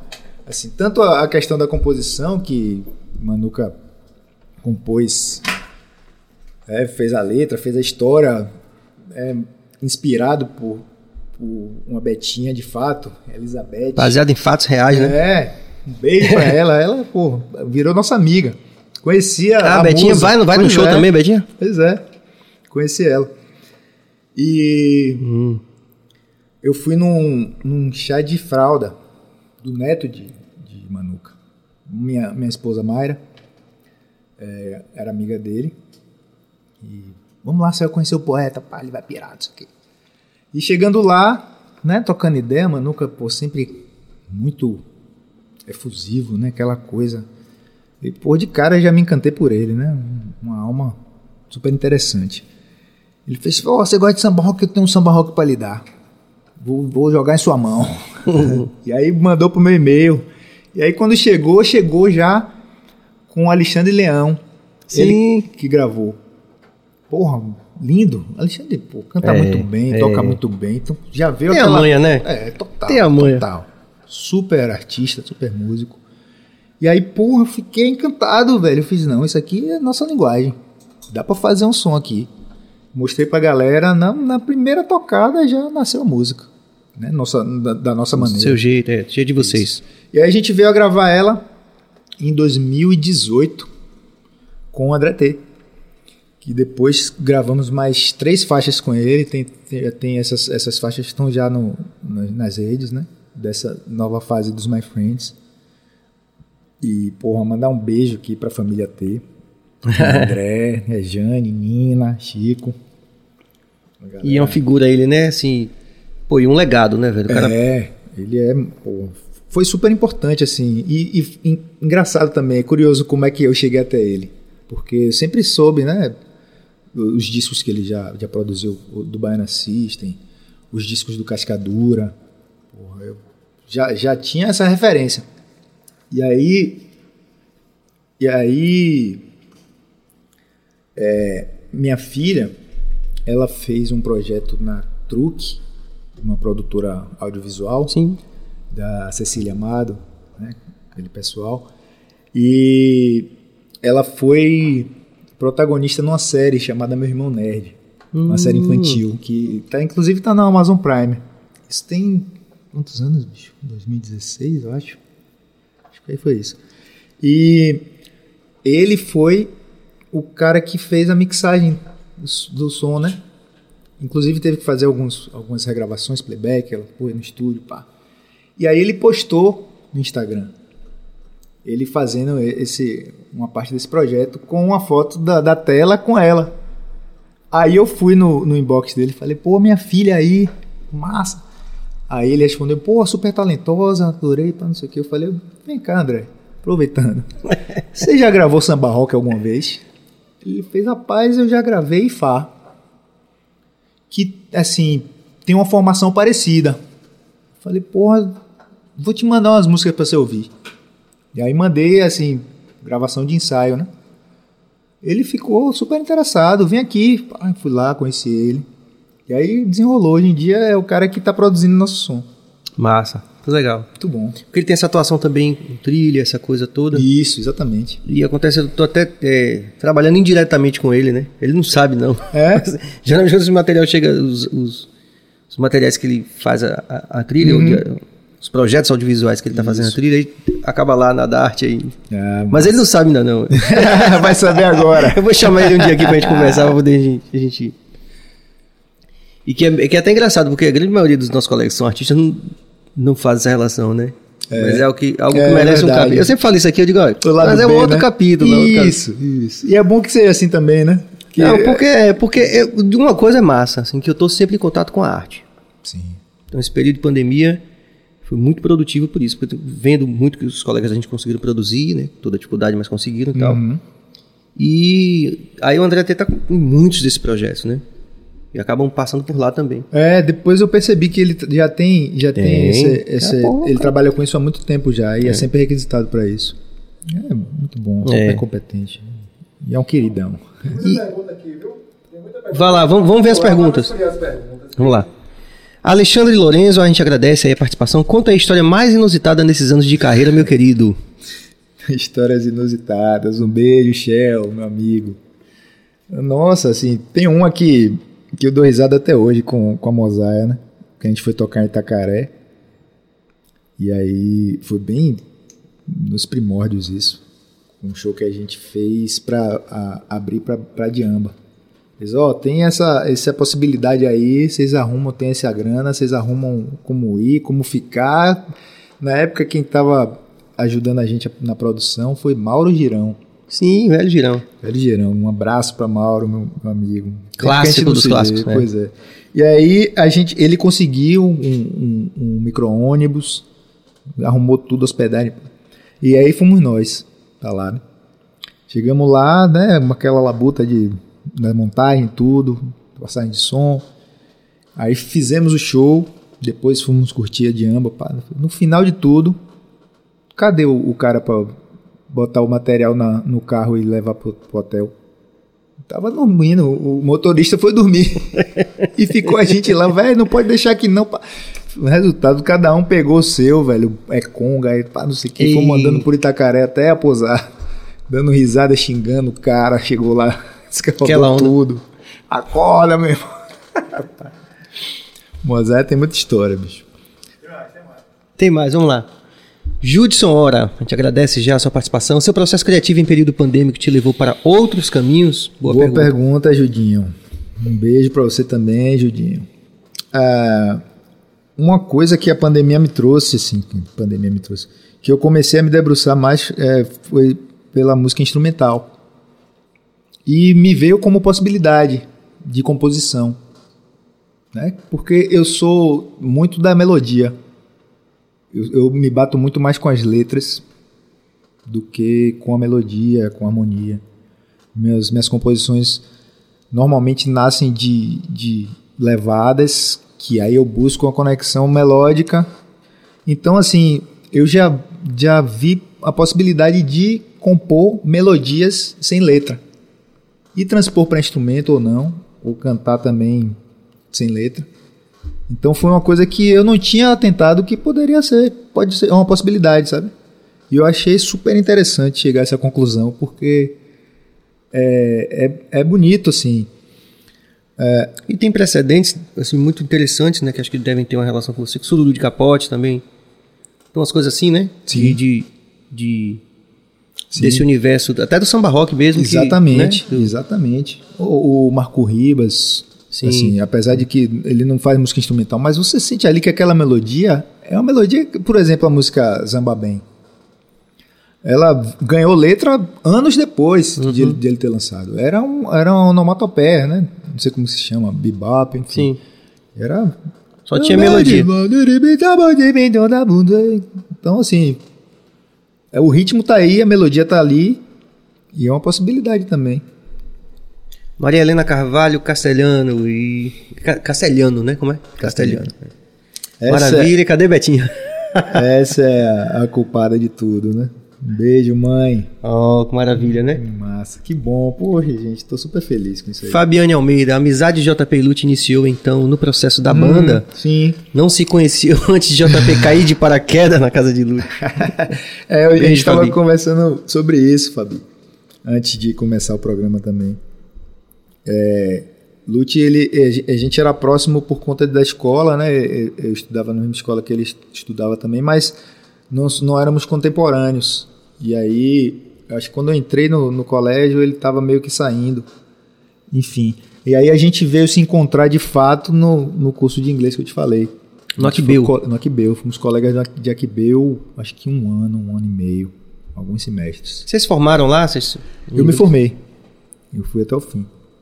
Eu não sei porque a gente ficou nesse período depois. Sim. E aí, nessa fase, a gente se aproximou, se reconheceu, mas a amizade de fato, assim, né? O fato da gente se reconhecer como irmãos é, foi, foi com a Mosaic.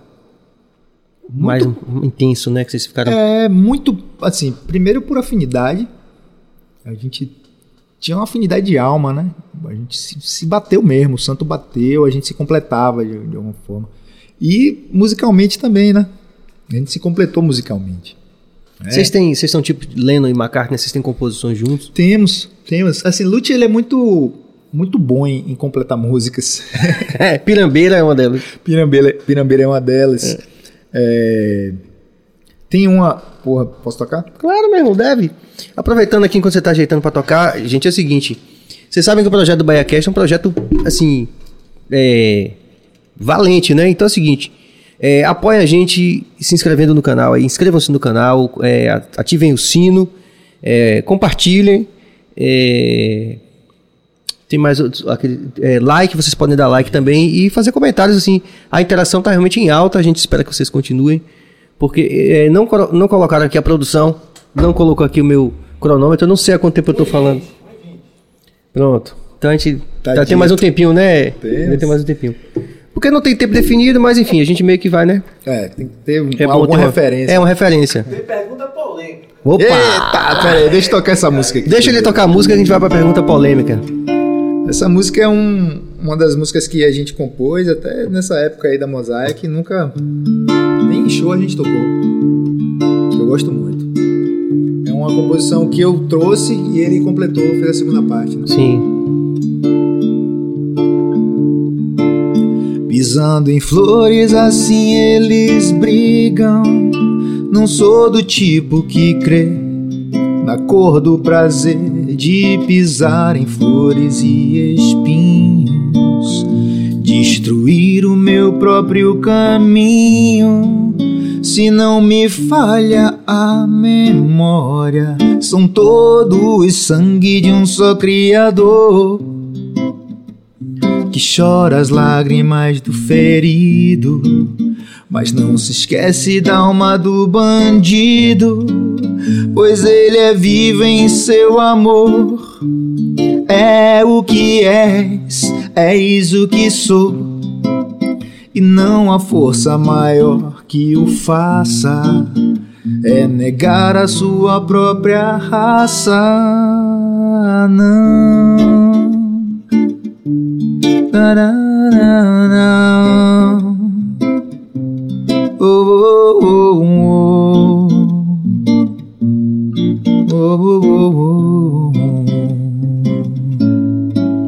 Ainda hoje eu soube que o menino chorou quando o amor brotou de uma flor, enxugando as gotas de lágrimas, derrubando paredes tão sólidas e camuflando a verdade.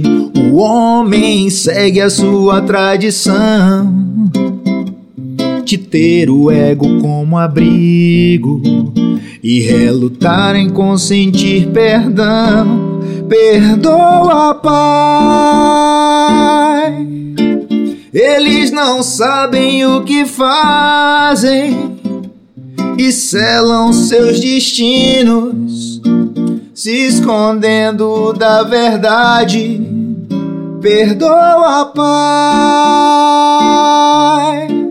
Põe no mundo a igualdade, pois seus filhos são capazes de mudar antes que seja tarde demais.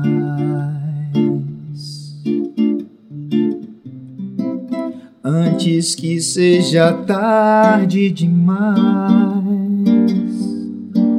de mudar antes que seja tarde demais. É, geral aí no estúdio. Saudade. Muito bom. Bate mesmo, né? Pois é, uma Aí parceria. você, você, Nossa. você, você veio com a ideia e completou também? Pois é, ele fez a segunda parte e o final que pra mim Levanta mais é aí. apoteótico. Sim, sim. Usou uma frase bíblica. É, Esse ano é muito, muito conectado. É verdade. Compositor de mão cheia. Mas não tem assim, mas vocês não têm corredor, né? Tipo assim, pra essa coisa da espiritualidade. Parece que vocês estão assim, num bonde de, de One Love mesmo, assim, de não. Sem barreiras, né? É, é. Pretty much. Mas assim. mas assim, existe. Sempre existe um- alguma coisa que né, começou isso. Eu sinto que ele, né, falando. né, você perguntou vocês, Sim. ele tem um, um- um lance com, com o catolicismo muito forte, né? Que vem da, da família dele também. Eu também, minha mãe é, é muito católica e sempre fomos assim, dentro dessa, desse contexto. Mas quando eu fui crescendo, eu fui buscando também meus, meus caminhos, meus, minhas referências. E assim. É, é One Love, mas é, é também uma busca pelo, pelo espiritismo que me atrai bastante. Né? Uhum. A, a doutrina espírita me, me acalenta em, em várias questões. Hoje, é, atualmente, eu tenho buscado muita referência na, na, nas- na filosofia oriental, né? no hinduísmo, né? Bhagavad Gita, yoga. O yoga é um, não, não é um, tão ligado à religião, mas é um, um- uma espécie de ferramenta para você se, se condicionar melhor para entrar em contato com a espiritualidade. E eu estou praticando já há um tempo e isso mexe com, com a espiritualidade também, né, de certa forma. É, assim, de onde eu vejo, eu vejo que muito naturalmente vocês estão em contato com essa coisa assim, Gaia, né? Tem a coisa também do, do holístico, da, da natureza, né? A natureza fala espiritualmente para vocês também. Desde essa conexão com o capão, essa coisa, né? sim, exatamente. Né? Totalmente. Vamos lá, tem que tem mais aí. Alguém pediu uma música aí, hein, cabeça? Também. Tem muita pergunta. Tem muita. Opa, vamos pra pergunta aqui. Vamos lá, Zé Silva, a gente agradece. Zé, boa noite, papo muito massa. Gostaria de saber se ele acompanha o cenário atual da música reggae baiana. Se sim, o que ele acha? Essa- cara, ah, acompanho, não tanto, mas assim, uma banda que tem me chamado a atenção é I Came From. Assim, o trabalho dos caras é muito bom. Assim, eles têm um rigor com, com a produção e com a, a, a onda do New Roots, né? Que é muito interessante, uma coisa nova aqui em Salvador. E eles têm um, um trabalho audiovisual muito bacana, as letras são ótimas também o estilo em si, enfim. É, que mais? Tem a galera da, do, do Dance Hall também, né? Ministério Público que já está aí há um tempo. Né? Tem o, o Alan do Grave, que é um, um- um grande brother e, e um agitador dessa, dessa cultura reggae também, desde sempre, baixista de mão cheia, né? É, mas assim, confesso que não, não sei muito mais não. Talvez até não, não esteja lembrando. É porque assim, eu estou consumindo muito mais ah, essa, essa, esse lance da, da música instrumental, dos grooves outras coisas. Aí não sobra tanto tempo também, né, Boquinha? Porque você tem uma atuação profissional também fora da música. Você não falou disso. Exatamente. Só para poder contextualizar. Meu tempo, né? Fale um pouquinho disso. É, desde, desde pequeno a gente tem esse legado também, né? De, termos, de trabalharmos com na, na- no ramo de, de produtos médicos hospitalares. Que começou com seu pai, não foi? Começou com meu pai há quase 40 anos. Né, ele- meu pai te- ele chegou aqui em Salvador no meio dos anos 70. E Ó a mamãe. Olha ele aí, ó pai. Estamos falando de você, João. Ah, João, João ó. Maria. Sim, sim. Te amo.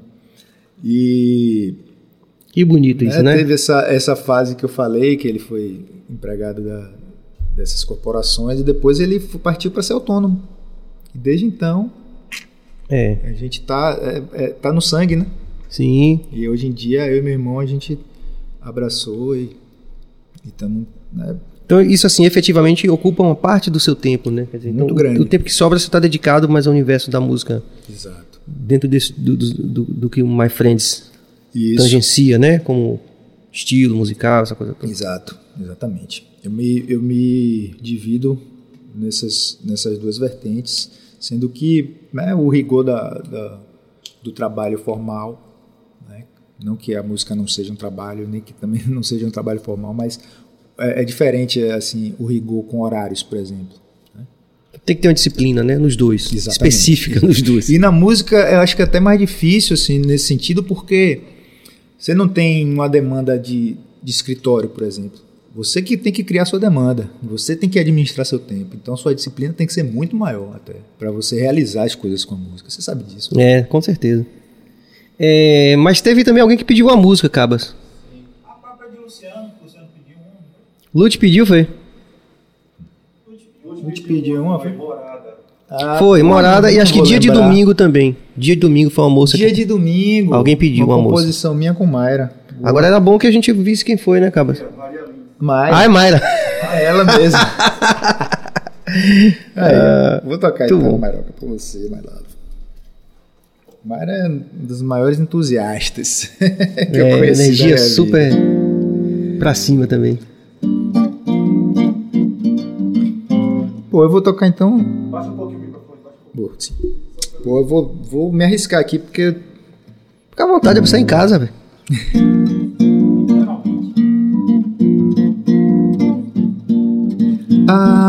Acordando cedo, faz cheiro de café pra despertar.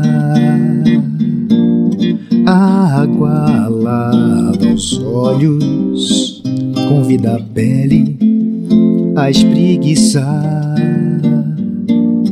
Ao abrir a porta, cheiro de orvalho diz pra voltar.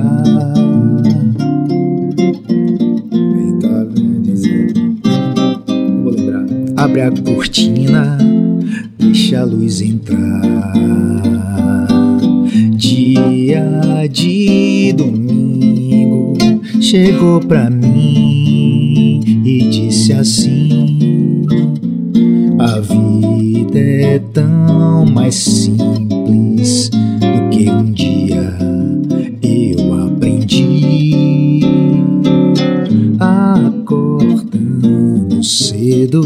faz cheiro de café pra despertar. A água lava os olhos, convida a pele a espreguiçar. Ao abrir a porta, cheiro de orvalho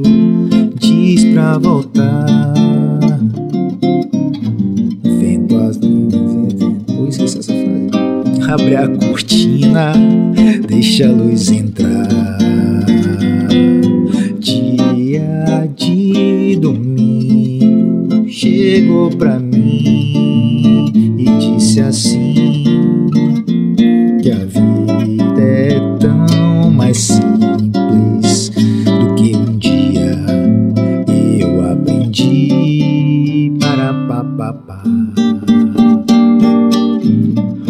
Beijo, um bom dia, um toque, um afago, crianças brincando, ditando compasso naqueles tons que são tão normais. Basta olhar e perceber que a vida é um samba, sempre a renascer. Dia de domingo chegou pra mim disse assim: A vida é tão mais simples do que um dia eu aprendi. Dia de domingo chegou pra mim e disse assim: A vida é tão mais simples do que um dia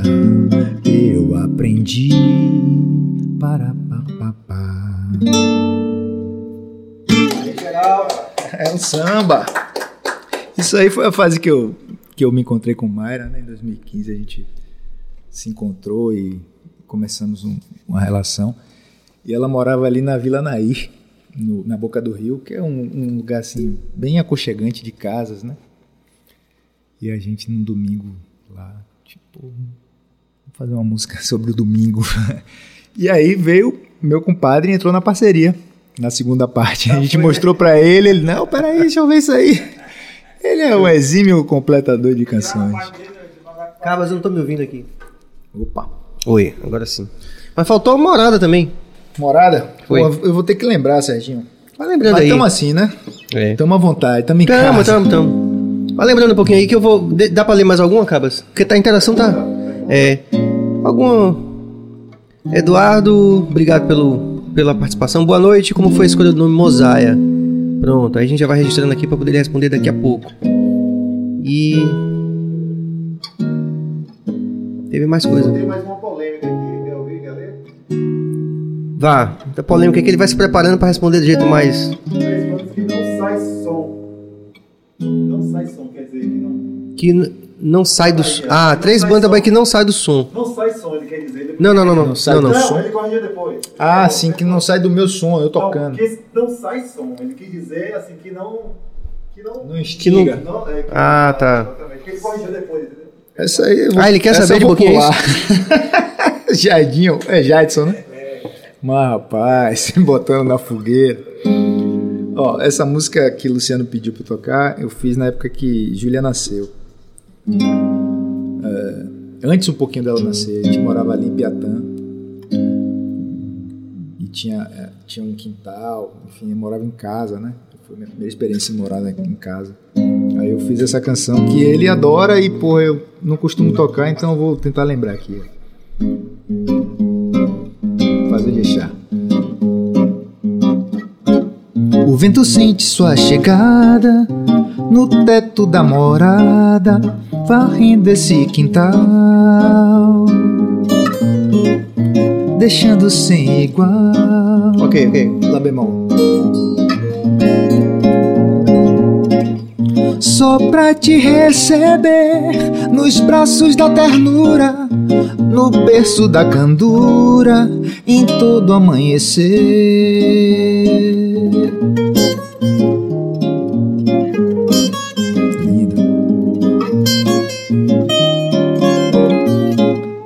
Vento sente sua chegada no teto da morada, varrendo esse quintal, deixando sem igual.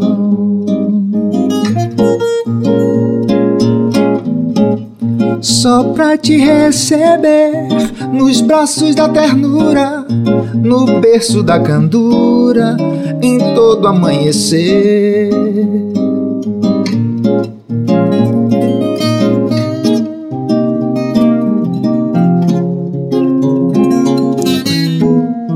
Vento que sopra afaga teu corpo, uh, abrindo caminho, limpando o espaço. E ele traz de longe, tão claro num sopro, o cheiro salubre das águas do mar.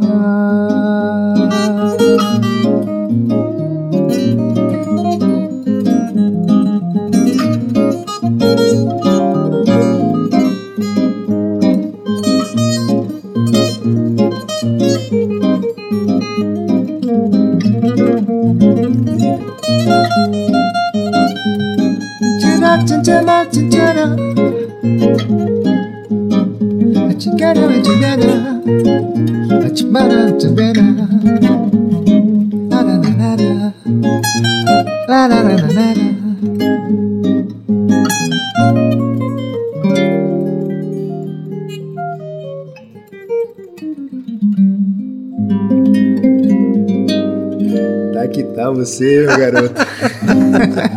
bom demais. Nossa, essa música é linda. E o significado também, né? Isso. Ela se completa também no significado, né? Total, é. Aquela- aquele berço, né? Tanto que às vezes quando a gente ouve músicas. Vamos lá. Então, se você quiser anunciar sua marca também aqui no BaiaCast, você é, procure a gente no WhatsApp 981445100. Até é bom botar na tela, né, Cabas, esse, esse, esse número, que é muito número. Pronto. Mas é isso, a gente tá, né, você sabe, um projeto pioneiro, assim, a gente na cara e na coragem tá aqui, a gente sabe que é, todos que a gente fez aqui, a gente tá super amarradão e aprendendo muito com o processo e, e- e ouvindo narrativas fantásticas, que eu acho que isso é que eu pessoalmente acho, Boquinha, assim, sabe? Ouvir todas essas coisas que a gente. que eu nunca tive a oportunidade de ouvir de Boquinha. Que massa. Isso é um presente que eu tô ganhando aqui, eu junto com a equipe toda, né? Que é Cabeça Review. E acredito que as pessoas que estão vendo também, não é? É, com certeza. É o que eu falei, né? Assim, é como na música, para as pessoas sentirem, a gente tem que sentir, né? E é isso, que Isso. tá rolando. O que tá rolando aqui É. vai reverberar. É massa lá. isso, com e, certeza. pô, eu tenho acompanhado é, alguns programas e tenho também me, me deleitado com as histórias. Não é? Porra, é demais, bicho. Você ouvir as histórias de, de Tennyson, Del Rey, de Palha, as histórias de Prince. Que coisa riquíssima, riquíssima. Que bom É. e a gente que, tá, tá aí, é um é, e a gente tá já. só no começo e a gente super afim de convidar mesmo muita gente, sabe, velho? Assim, Uhum. que tem histórias relevantes pra contar. Aquele negócio que você falou, quando você falou assim, da música, aquilo que a gente tá fazendo é que é o importante, independente do atingimento, sim, né? Do atingimento comercial e tal. Infelizmente, a gente vê hoje, principalmente com a cultura online, né? Essa loucura pela, pela, pela, pe- por esse atingimento Isso. sem, Se sem a colocar essência na frente, exatamente. sem a essência da, da parada. Então a gente, porra, a gente tem um legado, tem uma história. A gente não, não se chama BahiaCast à toa, né? A gente tem aqui esse, essa, esse legado que a gente quer compartilhar, que é seu, que é de, desses todos que você falou, dos que Sim, ainda sim. vêm, Dos que né? ainda vêm, Do reggae, por exemplo, você falou dos, dos mais novos e que eu quero chamar essa turma toda aí. Como eu também gostaria de chamar alguns antigos que é, que não tiveram tanta visibilidade como a gente teve, mas Uhum. que têm trabalhos tão relevantes quanto, né? E eu, eu, eu, eu sou partidário dessa ideia que a gente tem que contar essas histórias. né? É, Tem eu acho que a história. ideia do programa é justamente É, isso, né? sem Bacana, velho. E a maneira como vocês estão fazendo tá, tá lindo. É, estamos, estamos aprendendo. Olha lá, o contato apareceu aí. Se você tem uma, uma marca que você deseja ser parceiro aqui do BahiaCast, por qualquer razão, é, você pode entrar em contato com Jorge Bill nesse telefone que tá aí. 91 144 5100. Vai lá, Boquinha, de boa. É, é isso, é verdade. Eu não sei se eu toco, se eu aproveito pra. pra. Sei lá, é. A gente. O que é que eu faço, Bill? Nessa hora? Qualquer coisa, né? Boquinha foi ali, ó. Não é isso, eu, eu. Eu vou falar um pouco sobre esse processo que eu vi dos meninos, assim, que eu acho que é legal, que, é- que eu podia queria acompanhar. falar sobre o que, Sérgio? Diga aí. Sobre essa coisa que a gente, essa impressão da galera apoiar os projetos, não só se inscrever, apoiar os projetos É. de Salvador. Como Sim. a gente tem essa impressão, isso que eu lhe falei, de como as pessoas em Salvador, elas precisam apoiar mais esse tipo de trabalho, não só o nosso, como qualquer outro na internet. Vem aqui, vem falar não, isso. não, é basicamente isso, entendeu? A gente quis é, assim, da, Tá. gente, da gente mesmo É. fomentar isso na nossa cidade, porque a gente vê esses projetos acontecerem em outras cidades e aqui a gente né, é um processo muito tímido Verdade. e que não acompanha o mesmo ritmo que a, que a gente acompanha quando a gente dá força nos eventos. Assim que a gente deve apoiar, mas não só o BaiaCast, mas os outros projetos que forem acontecendo que é, reforçam nossa própria, nossa própria, nosso próprio é, é, Universo particular, né? exatamente, Exatamente, todo o nosso mais artístico. Vou reproduzir então o que o Cabas está falando É aqui. Que é, é que assim, que esse, esse apoio que a gente está conclamando as pessoas a, a- a apresentarem, a, a terem, né? Essa empatia com, com o projeto, não é somente com o BahiaCast. Mas é pensar nessa perspectiva de que a gente é uma cidade-nação, que a gente tem é, muitas coisas interessantes, projetos para serem apoiados, principalmente agora no retorno da pandemia, né? Por exemplo, Pali está fazendo som, por exemplo, sexta-feira agora, e vai lá nas redes de Pali, apoia, vai lá, entendeu? Reforçar porque de fato nós temos aí, saindo de uma pandemia, o que torna a situação mais complicada ainda, né? Pais, mães de família, pessoas que estão aí tentando a vida e, e- tentando se recuperar de todos esses quase dois anos aí que a gente ficou sem poder atuar. Além disso, é, nessa perspectiva que, que, que inaugurou, na verdade, o BahiaCast, que é essa coisa da gente é, valorizar as, as, as potências que a gente tem. Olha aqui a potência está com a gente hoje. Né? Então, assim, os My Friends realmente né, ocuparam um espaço de destaque no cenário é, da nossa cidade, assim, fazendo apresentações, como ele falou, festas corporativas e tal. Mas a gente tem uma série de, pô, de artistas também que estão aí tentando e que é muito difícil para muita gente, né? Assim, talvez da, da minha perspectiva como artista que obteve um reconhecimento, retomar a vida depois da pandemia é mais fácil, mas tem muita gente aí, muitos artistas, não só do nosso segmento, mas de vários segmentos, pessoas que têm projetos ligados a essa coisa, por exemplo, da internet. Uma vez o avô do Ilê falou assim para mim, é, Sérgio, o, o povo negro tem que tomar gosto pelo poder. E eu vou usar essa ideia para poder suscitar essa, essa, essa vontade nas pessoas que de repente podem apoiar essa perspectiva que a gente está lançando aqui. Venha, pode vir mesmo. E é podcast é bom por isso. Que é o seguinte, cara. É, a gente precisa, a baianidade precisa invadir a internet, cara. Sabe?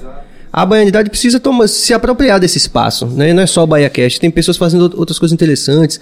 As lives, né? Alexandre Leão vem fazendo um projeto toda semana de live, Sim. né? Isso reforça, né? Então, É, nossa- isso é. E se vocês já fizerem isso, com certeza indiretamente vocês já reforçam aqui o BahiaCast. E propõe essa ideia, cara. Rapaz, a- é, como eu falei aqui, o professor Murilo teve aqui, professor de História, Boquinha, falou, pô, a Bahia, e confirmou essa coisa que eu falei com ele, né? A Bahia já era capital do Atlântico, quando Nova York era uma aldeia. E com todo respeito a Nova York, que a gente também gosta, mas assim, nós temos um. é, é, o que a gente faz, ninguém diz, aliás, mais bem dizendo, ninguém desfaz o que a gente faz por esse país.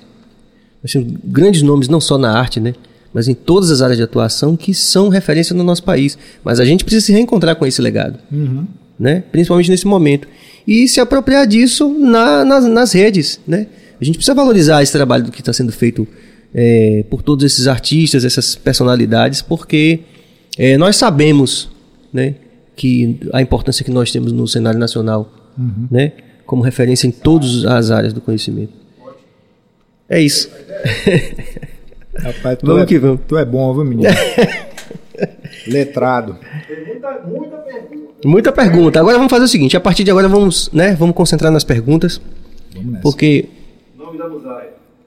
Sim, ah, a Mosaia, quem trouxe esse, essa referência de Marcus Garvey, né? Mosaia é o codinome de Marcus Garvey, que é um ativista negro né, que inspirou líderes como Malcolm X e foi o, o cara que apontou a- o retorno à África, né? O panafricanismo Uhum. a- toda essa questão da, da união do, do negro, a- apontando para a África como o- a origem e o futuro. Né? Inclusive, ele, ele fez, criou uma, uma companhia de navio para fazer é Black Star Line, né? Uhum. para fazer o retorno.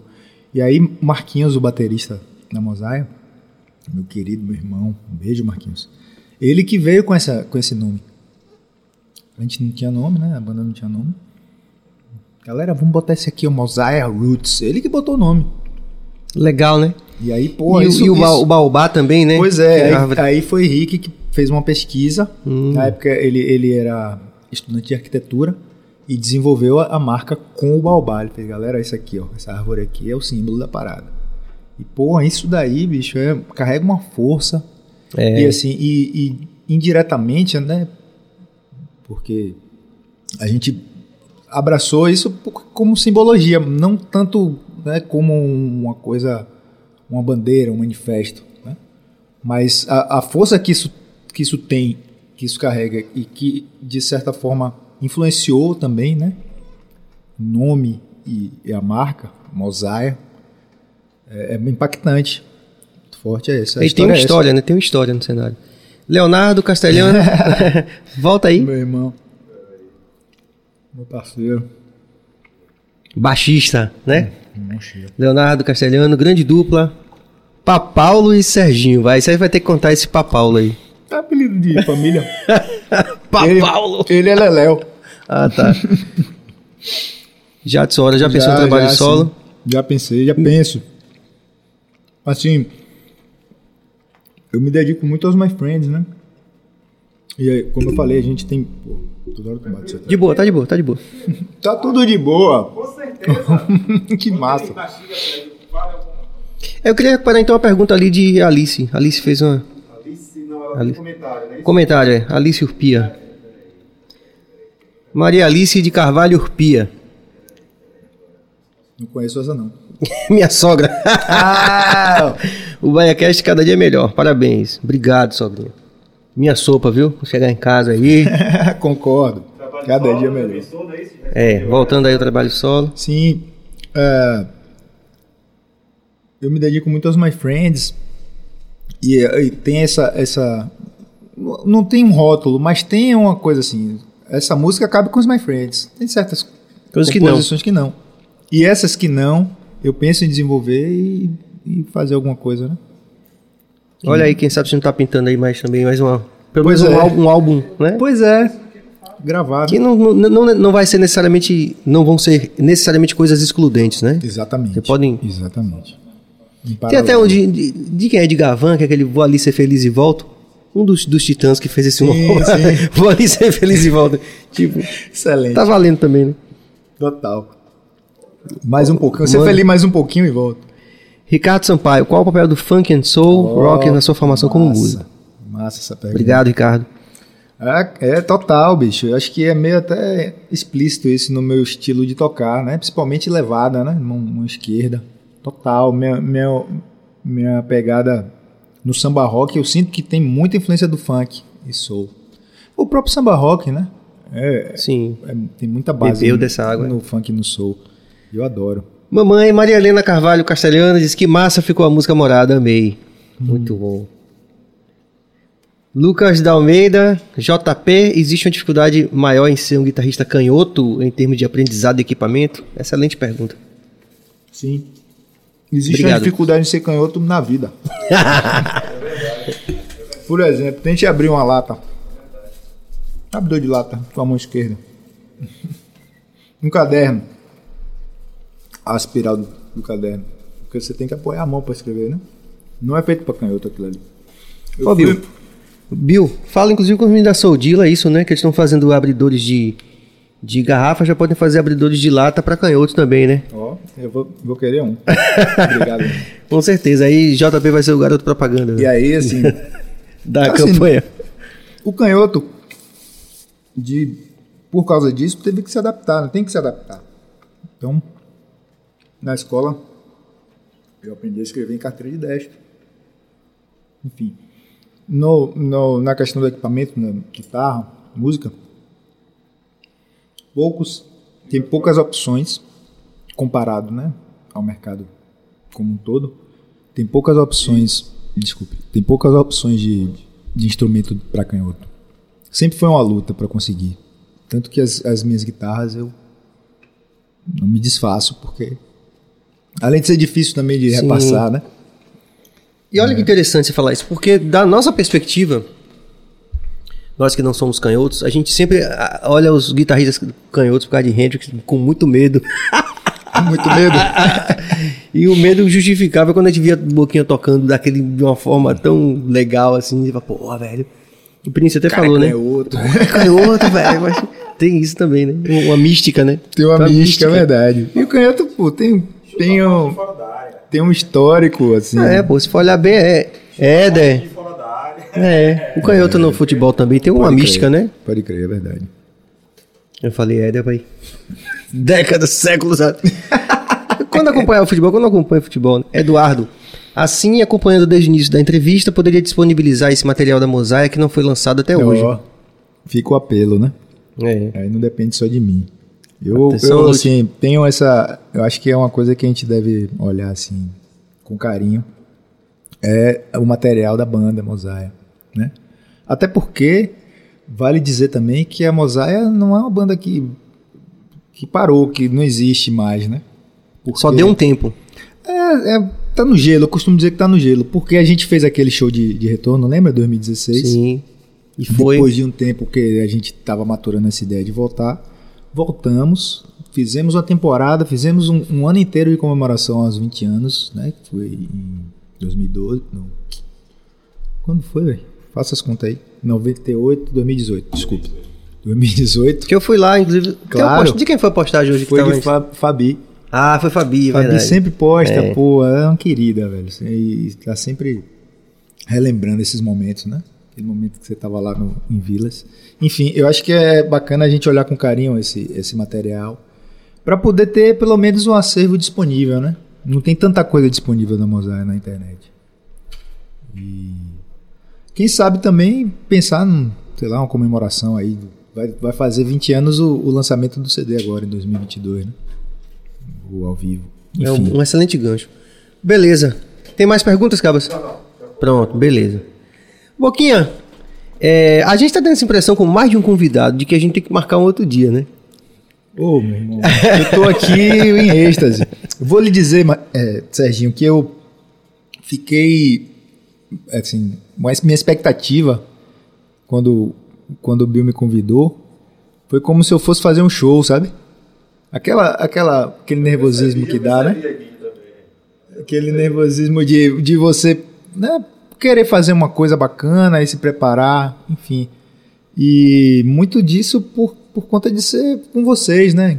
E, pô, e de estar tá acompanhando também o movimento. Então, assim, eu tô gostando muito do Baia Cash. Assisto mesmo, fico assistindo e amarradão, me deleitando com as histórias, velho. Com a história de Duda, Bruno Mars, são meus amigos, velho. É. Galera que eu vi, eu, eu- eu faço parte dessa história, mas coisas que também eles viveram, né? Vocês viveram e a gente não, não sabia. Que é muito interessante de saber. E é legal a maneira como vocês conduzem isso, né? Como você traz isso.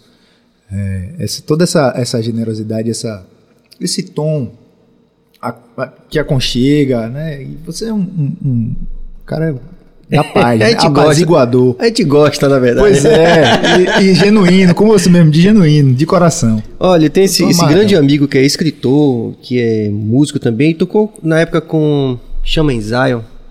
Ele é guitarrista, Luiz Cláudio Dalton. Mas um escritor, ele lançou livro em Jô Soares, meu colega de faculdade. E ele tem uma música que é fantástica que se aplica a isso, a, essa, a isso que você está falando. Ele fala, ele diz, tem gente que não gosta de ver a gente se divertindo, tem gente que não gosta só para dizer que não gosta.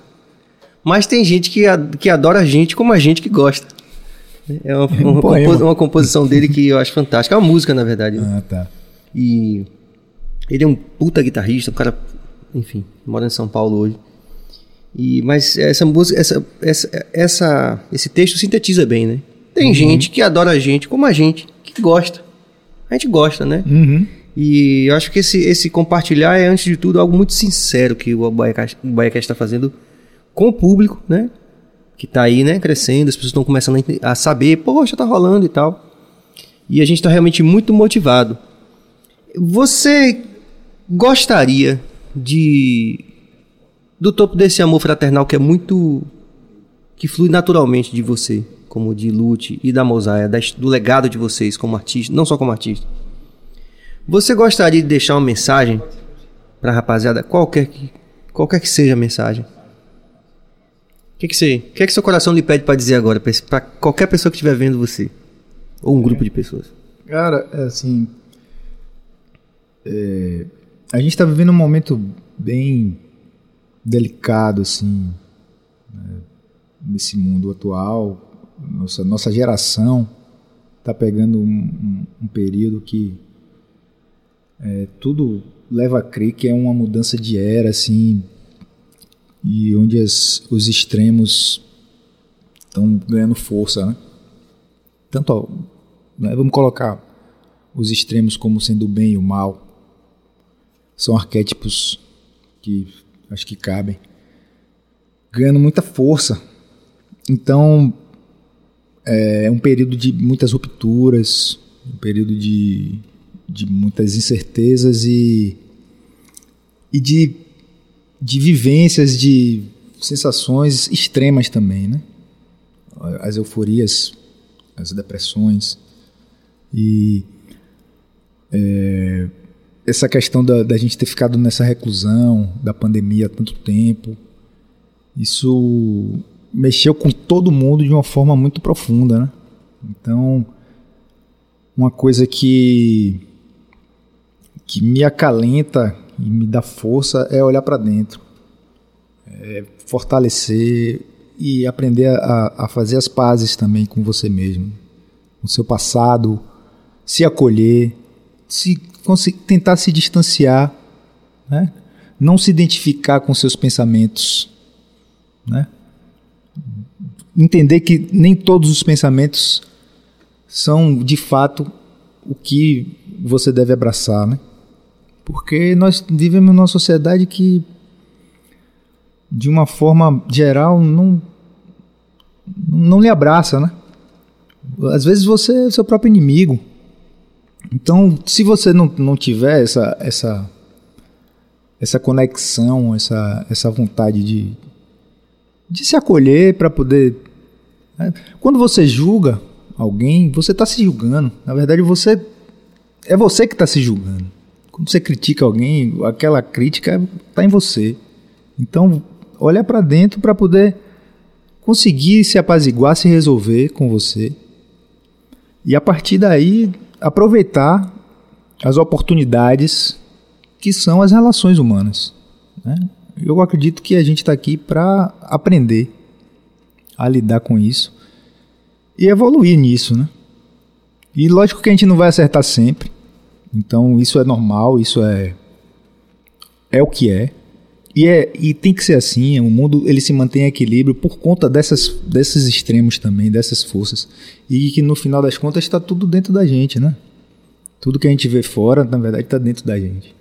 Então a mensagem assim, se abrace, se acolha e busque externar dessa forma, né? De uma forma é, verdadeira, de coração aberto, porque se a gente for para um embate, se a gente for para para querer ter razão, né, para querer impor uma opinião, um ponto de vista, o ponto de vista não vai mudar a verdade. A verdade ela é antes de qualquer ponto de vista. Então é uma boa é uma boa dica deixar de querer ter razão? Arrume seus argumentos para se convencer e ficar em paz com o que você pensa, com o que você sente. Ok? Não precisa que o outro pense igual a você. E, e assim, no final das contas, o que menos interessa é o que o outro está pensando.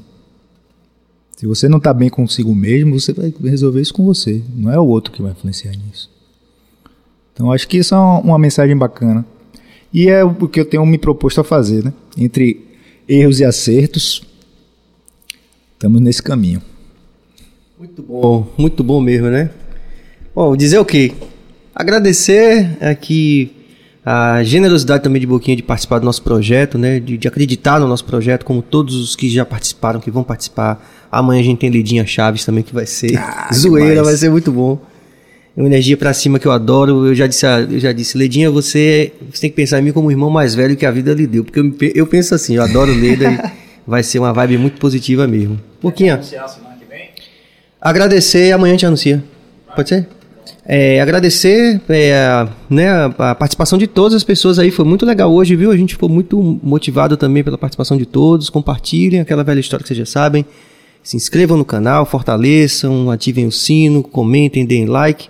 Boquinha, muito obrigado em nome de toda a equipe do Bahia Cast e até a próxima, né? Que você vai ter que voltar Ô, aqui. Oi, né? irmão, estou à disposição. Eu que agradeço. Para mim, como eu falei no começo, é uma honra estar participando assim. Eu nem eu sabia o tanto de, de história que eu ia contar aqui hoje. Então deu certo. É, deu muito certo e, pô, tô super, tô super feliz de estar tá, de tá vivendo isso aqui. É uma oportunidade também, né? Um tempo que a gente não se vê, que eu não vejo esses caras, pô, passar esse tempo aqui. Eu cheguei aqui às 6 horas da tarde, eu me passei no horário, achei que era antes. Enfim, Mas foi, foi ótimo, também. foi ótimo. A resenha em off foi ótima. Exatamente. É. Ele falou que não sabe fazer café, ensinei ele a fazer um café bem do bom. então, assim, pô, vida longa ao BaiaCast. É, as pessoas que estão assistindo, né, ao vivo ou não, fomentem esse, esse trabalho. Né? Eu sei que isso foi falado aqui, mas de fato é uma coisa que faz toda a diferença. Né? Você dar um like, você se inscrever no canal, compartilhar, comentar. Isso pode parecer uma coisa né, apelativa, mas não é. É o que faz a, esse, esse, essa nova ferramenta que a gente está usando, é o que faz girar mesmo. E podem apostar nesse projeto, nesse tipo de projeto de coração aberto, porque só vai sair coisa boa daqui, não tenho dúvidas. ok? Muito bom, Boquinha. Muito obrigado, valeu mesmo. Obrigado. É isso aí, rapaziada. Amanhã a gente tá aqui por volta das 8 da noite. Você já. O link já fica rolando antes aí, então não tem agonia. É só ficar ligado no link aí. A gente tá chegando por volta das 8 da noite com Ledinha Chaves, fechando a nossa semana com chave de ouro. Muito obrigado e até amanhã.